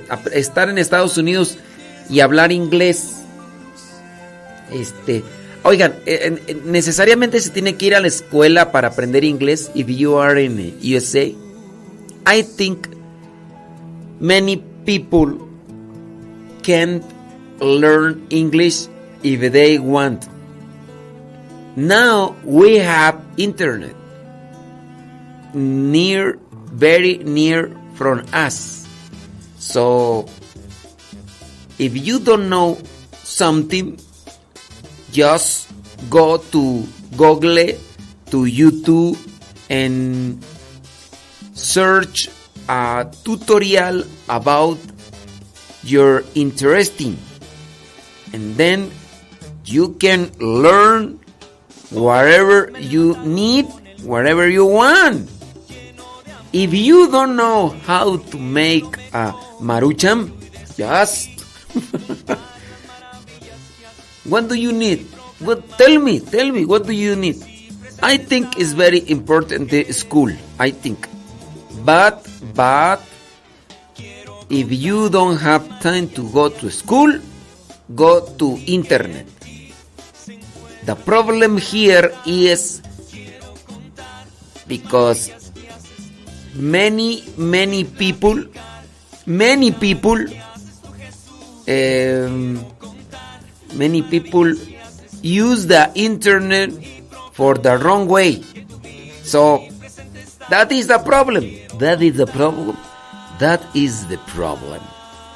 Because they are only watching videos for entertainment. For entertainment. So, dice, claro, bueno, pues para los que no entendieron este mi inglés, me equivoqué un montón de Pero sí, hay que echarle, hay que echarle galleta. Mira por acá. Bueno, pues este. Sí, dice oraciones acá por una persona. Dice que prácticamente la desahuciaron. Aquí la cuestión es grave. Y ciertamente algo así me platicaban. Eh, esta persona tiene un coágulo de sangre en el cerebro.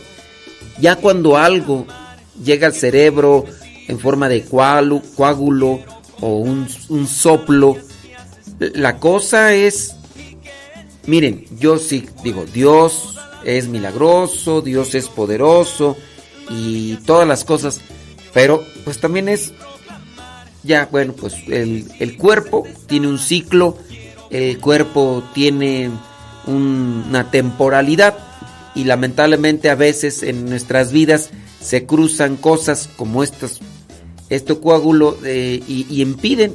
Yo recuerdo el padre mm, en paz descanse, padre Javier Almanza Jaraleño, entró con un problema de, de un accidente que había tenido en una pierna, tenía diabetes, estando en el hospital se le atraviesa una cochinada de estas del coágulo y bueno, eh, creo yo que está en cierto modo dentro de lo que es el tiempo que los doctores pueden predecir de vida también debe ser un tiempo de preparación, un tiempo de preparación para poder decir o hacer todo en vida con relación a, a lo que se tenga que decir de positivo, de constructivo, para ayudar. Eh, estamos aquí de paso, estamos aquí de paso y para eso también debemos de prepararnos en el corazón y decir, a ver, ¿qué, qué es lo que me hace falta decirle a esta persona para que no se me quede atorado en el buche?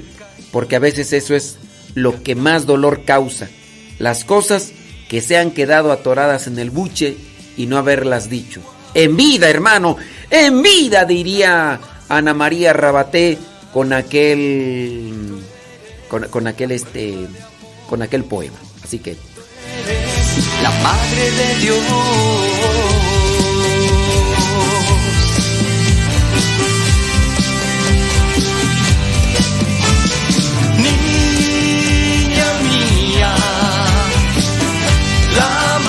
pequeña, oh, tú eres la prueba de amor, tú eres la madre de Dios.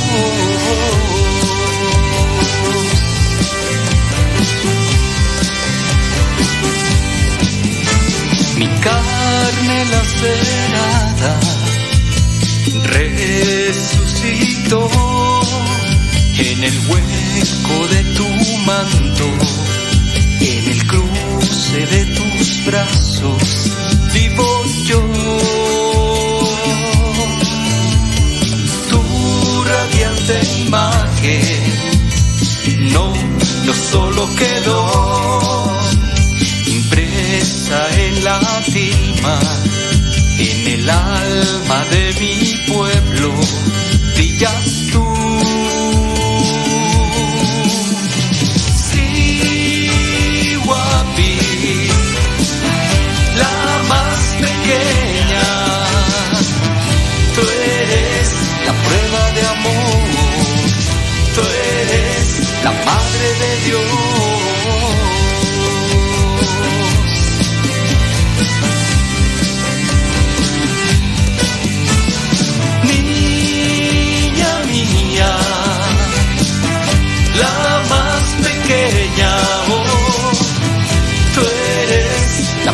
de amor. Tú eres la madre de Dios.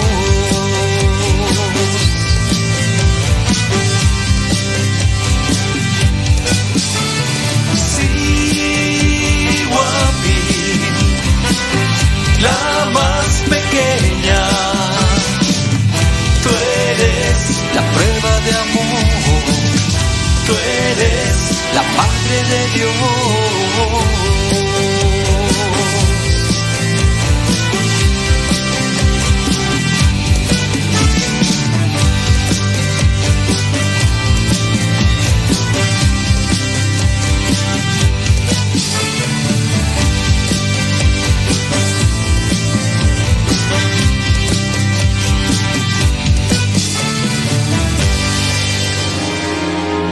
Padre nuestro que estás en el cielo, santificado sea tu nombre. Venga a nosotros tu reino. Hágase tu voluntad en la tierra como en el cielo. Danos hoy nuestro pan de cada día. Perdona nuestras ofensas, como nosotros también perdonamos a aquel que nos ofende. No dejes caer en la tentación y líbranos del mal. No digas, Padre, si cada día no te comportas como hijo.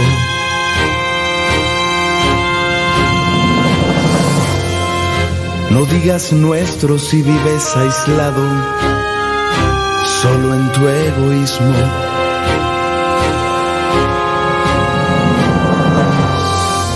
No digas que estás en los cielos, si solo buscas las cosas terrenas. No digas santificado sea tu nombre, si no lo honras ni lo alabas. No diga venga a nosotros tu reino, si lo confundes con el éxito material. No digas hágase tu voluntad si no la aceptas cuando esta es dolorosa. No digas danos hoy nuestro pan de cada día. Si no te preocupas y lo compartes con alegría. No digas perdona nuestras ofensas. Guardo, guardad rencor al que está cerca. No digas líbranos de toda tentación. Cuando todavía tienes la intención de seguir pecando. Líbranos de todo mal. Cuando todavía tomas partido por él. No digas amén si no has entendido o no has tomado en serio al Padre nuestro, al Padre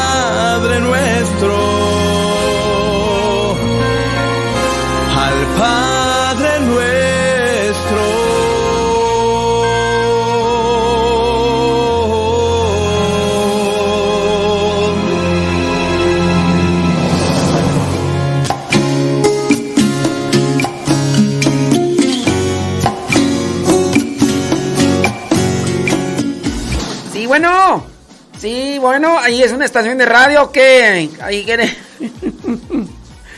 Saludos a everybody in your home. Oye, con relación a a esta persona pues que me están pidiendo oración este pues bueno, ¿saben de qué le dio el, el coágulo? El coágulo de sangre está en tres hemisferios del cerebro llegando al cuarto y fue a consecuencia del estrés. Fue consecuencia del estrés. Entonces, este, pues ya la desahuciaron prácticamente. Y sí, o sea, es una cosa.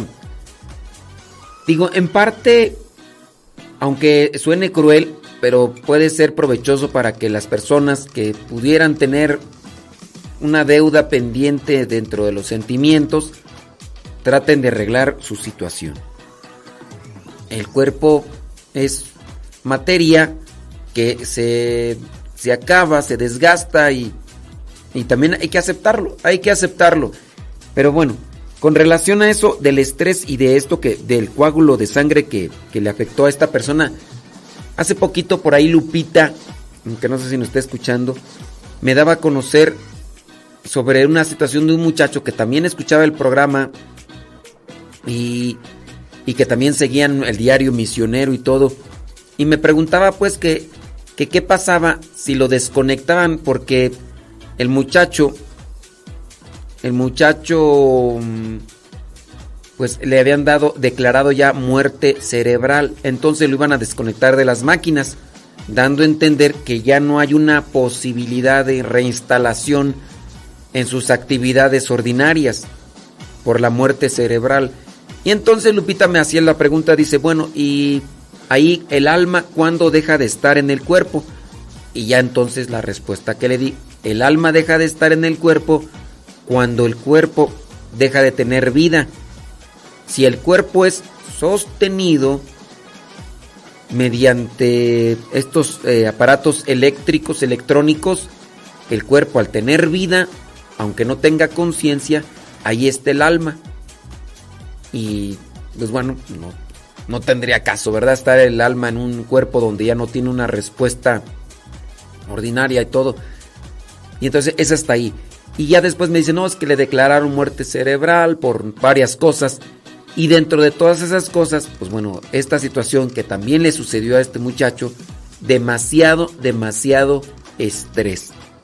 Y bueno, pues el estrés es esa presión, esa tensión que se siente por tantas cosas que se tienen que hacer. Y también porque nos llenamos la cabeza de todas esas ese tipo de cosas que sobrepasan nuestra capacidad mental. ¿eh? Entonces no es, algo, no es algo así como sencillo, ah, tienes estrés, ya con una cerveza se te quita, no. Ahí también se debe poner demasiada atención porque el cuerpo colapsa y hay que, hay que trabajarlo. Una persona, no solamente el trabajo, por el trabajo puede sentir estrés, no, también igual por la situación de relación con los demás. Tengo demasiado estrés. ¿Por qué tengo demasiado estrés? Por esta persona tóxica que tengo a un lado ya sea porque vive conmigo o porque trabaja conmigo. Persona demasiado tóxica, exagerada, se crea historias en su universo, en su mente, en su cabeza y anda suponiendo y anda diciendo como si como si todo fuera verdad. Esa persona está causando una presión que pudiera ser desgastante en la otra persona dependiendo a su fragilidad. Es que ya me tiene harto, ya no sé qué hacer. Es más, ya nada más sé que me tengo que encontrar esa persona y empiezan las pulsaciones del corazón así a acelerarse. La, empieza con mi taquicardia.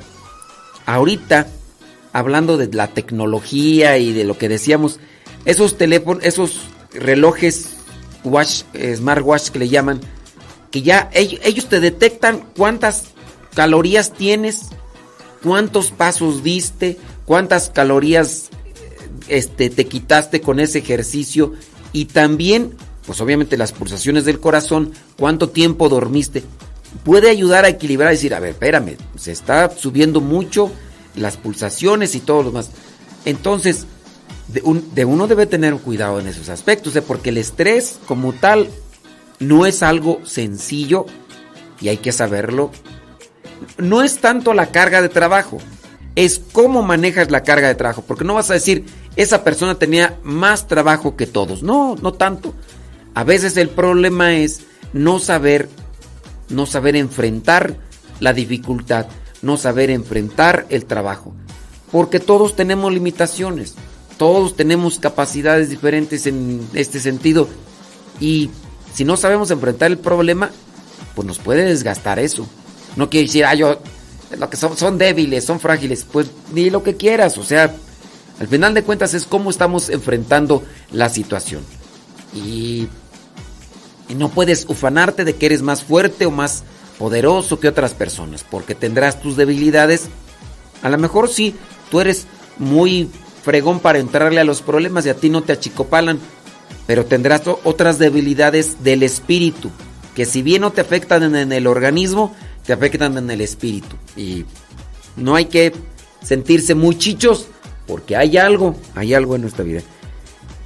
Y sí, dice, mm, Eh, dice. mm, Que le pongan. Dice hermano. Dijeron que la tomografía de la cabeza parece que como si le explotó un cohete. Imagínense, o sea, de tanto estrés como si adentro eh, hubiera explotado allí. Dice, tenía ciertamente sobrepeso, no se atendió, una hipertensión, comía así de, desorganizadamente, así, y todo se le juntó. Igual dice con mi cuñada, solo podrí- podría mover los ojos si sobrevive. O sea, esta persona que tiene el coágulo, ya la desahuciaron. Y si logra sobre, solo podría mover los ojos si es que sobrevive. Y pues tampoco se- sería vida para ella. Dice, pero ahorita la tienen intubada para darle un descanso al cerebro.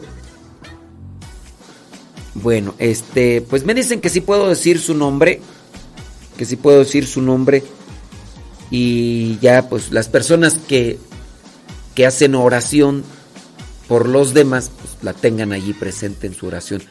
La, oración es que Dios se manifieste, que Dios se manifieste, que se manifieste en su salud, que se manifieste en su vida familiar, que se manifieste en, en- en las circunstancias que sean, pero que, que- que Dios siempre se manifieste, porque uno podría buscar la salud física, pero, pero que se manifieste en una forma integral.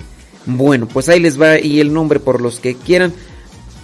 Ojalá y no lo tomen unos más bien como a chisme, pero ella se llama Vianey Lua.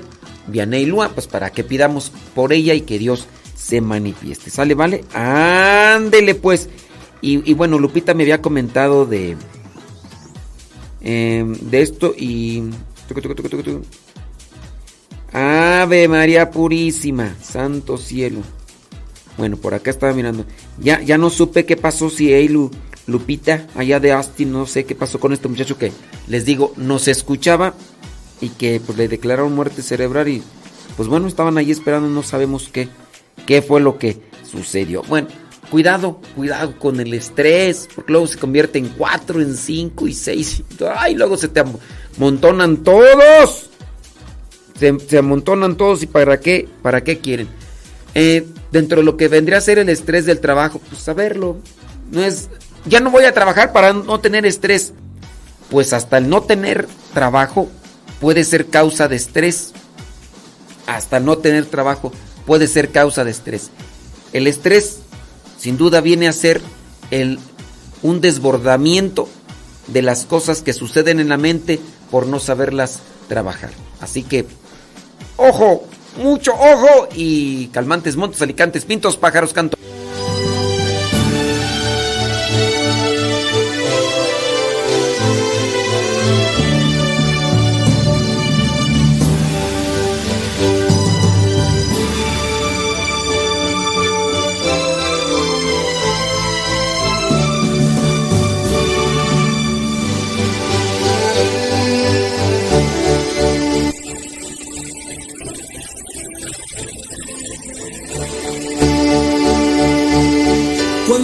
Des cuenta de quién eres y valores lo mucho que tienes.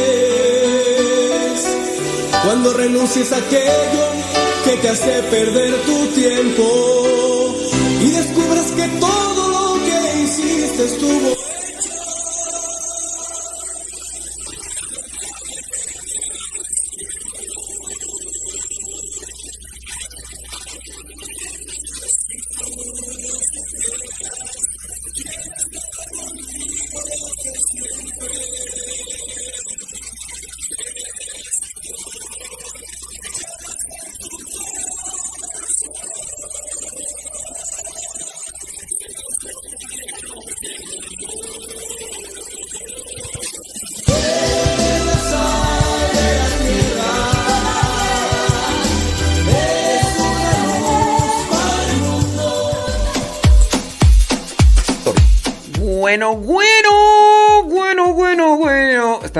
Por ahí las noticias. Saludos everybody in your home. Gracias.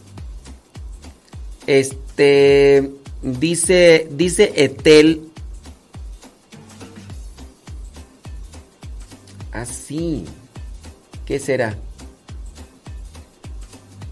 No sé, Etel. Dice que se escucha muy feo. Ya, ya ahí se, se cambió el asunto o qué? Etel Soto dice que se escucha muy feo. ¿Sí será Catu o no será? ¿Por qué? ¿O no será? Déjame ver. Déjame ver. ¿Y será por acá?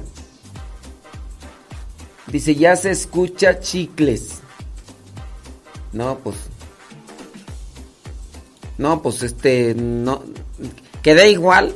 Quedé igual. Voy a utilizar aquí también la hermenéutica para tratar de entender qué me quisieron decir. Sabrá Dios que dice que se escucha, que no se escucha. Bueno, estábamos. Ya, ya hasta me descoincintré. Ya me descoincintré. Quién sabe qué. ¿Qué me quisieron decir? Estaba mirando por ahí una noticia. Dice que unas religiosas le dieron su merecido a los ladrones. Cansadas de tantos robos en su casa, las misioneras de María, corredentora, enfrentaron a los ladrones, a los ladrones, los persiguieron y los capturaron. Ay, Dios mío. En los últimos dos meses, las religiosas de la congregación Misioneras de María Corredentora, ubicada en Cuenca, Ecuador, se enfrentaron a un grupo de asaltantes que se encontraban en su hogar. Los persiguieron y lograron detener a dos de ellos, con la ayuda obviamente de los vecinos. De acuerdo con las declaraciones de las religiosas, dice, eh, se encontraron a cinco sujetos en el segundo piso del convento que alberga la casa generalicia, quienes al percatarse de su presencia, de inmediato intentaron huir. Uno de ellos incluso saltando a través de una ventana. A este lo encontramos en el segundo piso, cargando con todo lo que encontró. Computadoras, cargadores. Quisimos detenerlo, pero él rompió una ventana y antes de salir me pateó el pecho y me dio un, un puño, un puñete en la cabeza. Indicó Sor Laura Beatriz Loyola Arce, mientras se escuchan los lamentos del delincuente que brincó de la ventana del segundo piso y que terminó lesionado. O sea, sentó desde el segundo piso y pues ya. La hermana Priscila Mancas indicó que este no es el primer robo que sufren, sino que este tipo de actos delincuenciales ya son muy frecuentes. Y muestra de ello es que hace dos meses se llevaron un cilindro de gas y tiempo después entraron a la guardería y se llevaron las pertenencias de los niños que allí cuidan. Dice, mm, es un espacio donde justamente estamos atendiendo a gente que necesita y que aparte de eso, que nos roben no se vale, comentó la religiosa. Ante esta situación, Priscila Macas advirtió que cuenta con el apoyo de los, de los vecinos y por eso ya no permitirán más robos y que defenderán lo que les pertenece.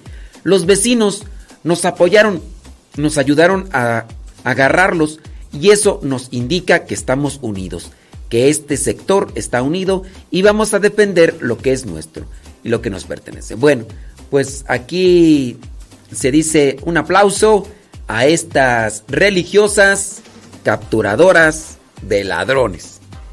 Sí, veo dos cosas importantes aquí. Primero, la decisión de agarrar a alguien que está actuando mal, ¿no? Eh, eso Digo, si les están robando a ellas, sin duda la misma sociedad se ve amedrentada. Ya cuando alguien no le tiene respeto a las personas, o en este caso a, las, a los grupos que ayudan a los demás, hablando de comunidades religiosas, esas personas ya no le tienen miedo ni al diablo. esas personas ya no le tienen miedo ni al diablo. Entonces, sí hay que poner más atención en qué se está haciendo por la juventud, por la sociedad, qué se está haciendo para ayudarles a cambiar este tipo de, de perspectiva o de visión, porque pues aquí entonces se está degradando la conciencia, se está degradando lo que son los valores, no hay respeto, no hay amor. Están haciendo falta muchos valores y principios en la sociedad. Esto pasa allá en Ecuador. Bueno, pues no es el único lugar. No es el único lugar. Aquí mismo, ustedes saben, para los que nos escuchan regularmente, en este lugar donde estoy, en este lugar donde estoy, aquí teníamos computadoras que utilizábamos pues, para estos trabajos de, de video y de todo. Y entraron, obviamente, pues había, va, va, toda, no estaba como está ahorita, pero entraron, eh, y eso que es una casa de retiros. La gente sabe que aquí es una casa de retiros. Aquí saben que hay oración, aquí hay este, sacerdotes, aquí hay muchachos que se están preparando para ser misioneros. Y entraron, entraron para llevarse computadoras, cámaras de video, consolas, monitores. ¿Cuántos entraron? Sabrá Dios cuántos entraron. Entraron en el transcurso de las 12 de la noche. Entraron, no importa que aquí hay bardas y que aquí este punto donde yo me encuentro es un lugar muy apartado así como que de la calle dijeras tú, no, pues está a la orilla de la calle y se ve todo, no. Hasta aquí entraron, ¿cómo lo hicieron para encontrar aquí este lugar? Pues la rata huele, la rata busca y la rata come y se lo lleva y, y ándale.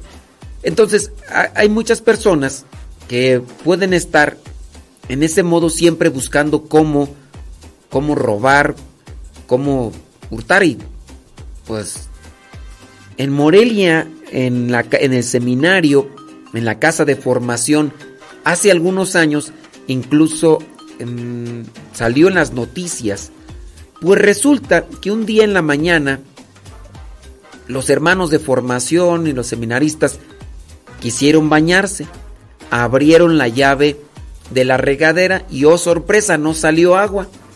¿Por qué no salió agua? Pues sabrá Dios, se fue. Entonces, pues ya algunos no se bañaron. Como saben, nos levantamos temprano, algunos más que otros, pero nos levantamos temprano, cinco y media de la mañana, eh, este, las 6 de la mañana, dependiendo la hora del rezo. Y a veces algunos nos levantamos todavía un poquillo más temprano. Hay otros hermanos que se levantan a las 5 para rezar el rosario de Aurora. Estos hermanos que se levantaron allá en Morelia quisieron bañarse temprano y no, no pudieron. Dejaron pasar el tiempo, después le dijeron al encargado de la, eh, de la plomería, oiga hermano, pues échele agua, ¿no? Pues, y entonces fue a prender el agua y pues ya le eché el agua, entonces ¿por qué no llega? Se está tirando arriba en el techo, se suben al techo y ¿qué fue? ¿Cuál fue la sorpresa? Ladrones se habían llevado la tubería de cobre. Como tú sabes, el cobre es un material más valioso que el hierro. Entonces, la gente tiende a robarse el cobre, tiende a robarse las tuberías de cobre o tiende a robarse los cables de luz que son de cobre o los cables que son del teléfono como son de cobre para quitarle el cobre. Y entonces esta, estos ratitas se llevaron el cobre de la tubería. Se volvió a poner la tubería y al mes, antes del mes, antes del mes, que se vuelven a escuchar ruidos en el techo en la noche. Pero como ya los hermanos pues ya estaban chiscados, entonces esto dijeron, otra vez se vinieron a robar. Y entonces pues avisaron a todos los hermanos, fueron y tocaron las campanas ahí en el seminario. Llegaron, eran como unos 120, estaban allá abajo del edificio, este, bueno, es una casa así de, de segundo piso y todo eso. Y estaban alrededor de toda esta casa donde estaban, donde se habían robado. Y ya nada más les avisaron a los ladrones o se entregan o a ver cómo les va ahorita. Y los agarraron, salieron también en las noticias porque dijeron, seminaristas se convierten en atrapaladrones. Atrapaladrones y, y los agarran. Así pasó el asunto, como ven.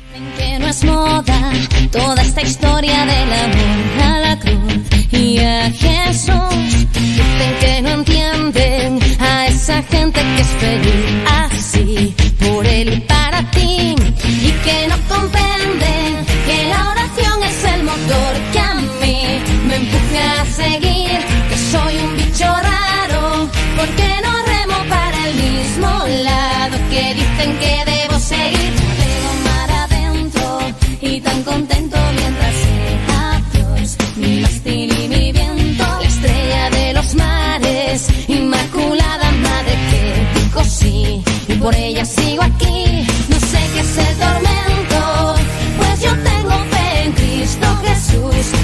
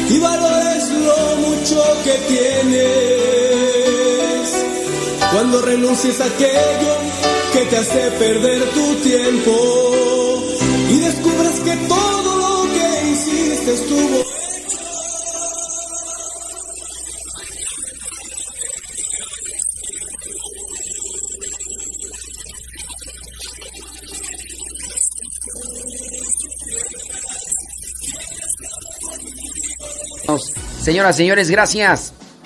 Muchas gracias por su sintonía, gracias por su... dice, eso pasa en todas partes. Que... Qué pesar con esas personas que no tuvieron una buena formación en la familia. Bueno, mi pregunta es, ¿cómo podrías asegurar que no tuvieron una buena formación en la familia? ¿Cómo podrías asegurar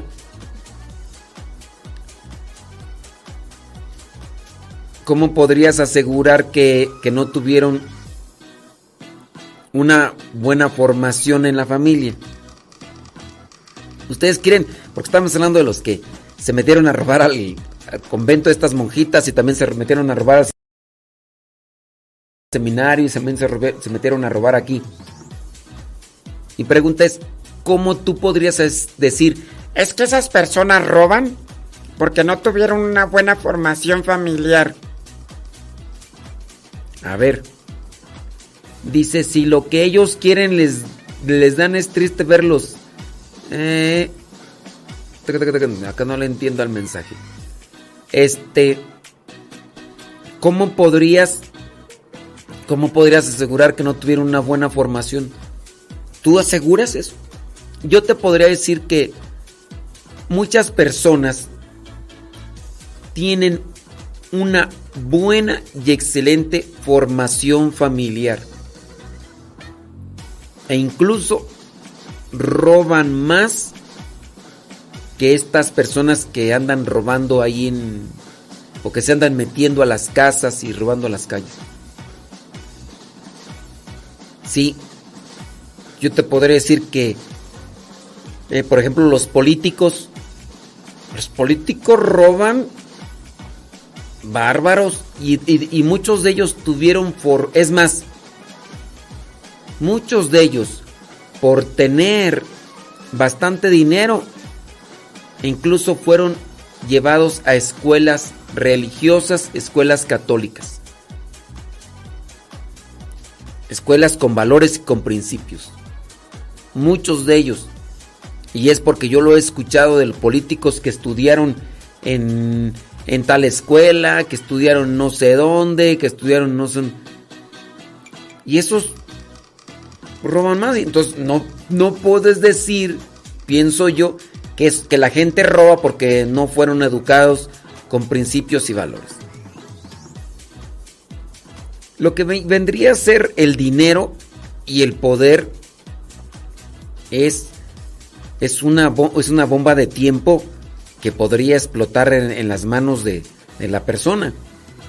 Hay personas que cuando no tienen poder, mira, ay, así, bien, podemos ser nosotros esos. Que, que no tenemos dinero o no tenemos poder y andamos así bien tranquilitos. Pero viene una situación. Tenemos poder y empezamos a actuar de manera diferente. No tengo dinero. Y el día que tengo dinero, me convierto en una persona más ambiciosa. Soy capaz hasta en nombre de Dios buscar más dinero. Porque así pasa. Y ya entonces justifico y, y uno podría decir, pero tenía principios, tenía valores, tenía formación. Sí, tenía un montón de cosas, pero el no ser o no estar equilibrado espiritualmente y emocionalmente, o no ser maduro, yo creo que vendría a ser la cuestión. No tener una madurez, no te sirvió de nada tu formación espiritual o formación en los valores, por no tener una madurez. Y aún con la madurez, se nos van las cabras al monte. ¿Qué no será de los que no tienen discernimiento, no tienen criterio, aunque les hayan dado todos los principios y enseñanzas necesarias para ser buenos cristianos? Pues es un trabajo arduo. Hablando de los políticos y hablando de muchas, no solamente los políticos, sino todos los que se dedican a la política. Y no hablando de la política que son diputados, senadores, porque hablando de la política vamos a ver el internet. Vamos a ver el internet, Sali. En el internet encontramos la etimología, etimología de política, para que veas que la política no es solamente eh, cuestión de eso de los presidentes y... No, no, no. La palabra política viene del griego polis, ciudad. Eh, la palabra policía y cosmopolita también tienen ese mismo origen. Entonces, política es de polis, de ciudad. La palabra política es un vocablo que deriva que se deriva de politeía. Así llamaban los griegos a la teoría de la polis. También está íntimamente ligada a bueno, teoría de la polis, teoría de la ciudad. Entonces, la política es en relación a aquellas actividades dentro de la ciudad. La palabra política viene de politique, el arte propio de los ciudadanos, arte social, arte de vivir en la sociedad, arte de las cosas del Estado. Entonces, no solamente vendrían a ser estas personas que son funcionarios en un departamento gubernamental, presidentes, diputados, sino hablamos de la política, todos aquellos que andan inmiscuidos dentro de actividades que van relacionadas siempre con la sociedad. Llámese policías, llámese también incluso hasta, podría ser en el caso de los, de los médicos, tienen esa función social, tienen esa función social y eh, el arte de vivir en la sociedad y ahí lo, o el arte social, todos los que nos estamos metidos en estas cuestiones sociales, estamos involucrados en actividades hacia la sociedad, pues ahí estamos. Estamos en estos ambientes y de repente comenzamos a percibir dinero, un dinero que a lo mejor llega de manera fácil, ágil, y eso nos puede perjudicar. Un, un ladrón, ¿por qué roba un ladrón? ¿Por necesidad? No. Es porque ve que llega más rápido el dinero a sus manos llega más rápido y sin haber padecido un sufrimiento. Y dentro de ese sufrimiento que no padeció, pues se le hace pues más rápido, mira, vas y te subes a una combi con una pistola de plástico, si te agarran no te van a hacer nada porque como es de plástico, pero si no te agarran, te llevas todo ese dinero y, ya puedes andar así en la vida. Sí, a lo mejor otra persona puede traer una pistola de verdad y te mata, pero es más fácil el dinero. E- Eso es una tentación. Y eso obviamente perjudica hasta en ambientes eclesiales. Ya hemos hablado pues de cómo muchas personas en nombre de Dios o utilizando el nombre de Dios se dedican a extorsionar, a robar. Yo les he dicho y les he platicado pues de cómo algunas personas han venido aquí y presentando una supuesta necesidad, una supuesta urgencia, que a su vez es una carencia la mejor material, pero que puede ser más bien por descuido, por indisciplina, por, por flojos, por dejados, que están padeciendo una carencia eh, en la vida ordinaria, pero a nombre de eso buscan ser vividores y andan pidiendo nada más dinero. No quieren trabajar, les dan trabajo, renuncian o crean un conflicto o pleito para no trabajar y sí, esperan a que les vaya muy mal para nuevamente ir- irse, a, irse a presentar con las personas que les han dado más dinero. No roban, pero al final de cuentas también están afectando. Y, y tú dirás, es que no tienen principios y valores. Es que el dinero y el poder son una tentación. No, no sé, ustedes vieron la película El Señor de los Anillos. No sé, bueno, no quiero decir que se la recomiendo porque no es una película de santos. Pero quien escribió esa novela, porque primero es una novela, escribió las tentaciones del- de la humanidad. Está el anillo, el anillo del poder. Y está de hecho uno, que es el Smigol. El precioso, el hermoso. Oye, amo. Este fulano cambia e incluso su deformidad le vino a consecuencia de la ambición de tener ese anillo. Y, y así cambiamos nosotros. En la deformidad nos deformamos en la ambición. Pero pues ya nos tenemos que ir, señoras, señores, que Dios les bendiga. Pórtese muy bien, échenle muchas ganas. Y pórtese bonito.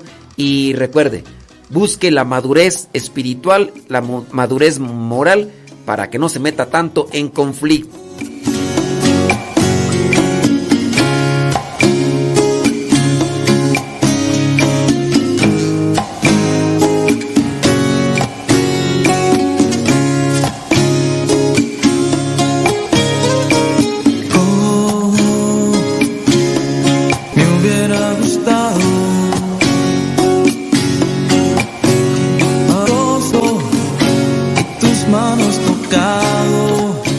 Viene Pati Paco. ¡Pati Paco! Ahí vienen. Vienen, vienen con alegría, Señor, cantando vienen con ale. Ahí vienen. Ahí vienen. Ya son las 11 con 4. Hoy día jueves 15 de septiembre. Septiembre. te, tere, te, tererere. Ahí viene Pati Paco. Señoras y señores, después de Pati Paco, seguimos acá con cápsulas, reflexiones y demás. Por si nos quiere acompañar. Let's go. Y jueves 15. 15 de septiembre. Mándenos sus mensajitos, sus comentarios a través del Telegram. Arroba cabina radio sepa. Gracias.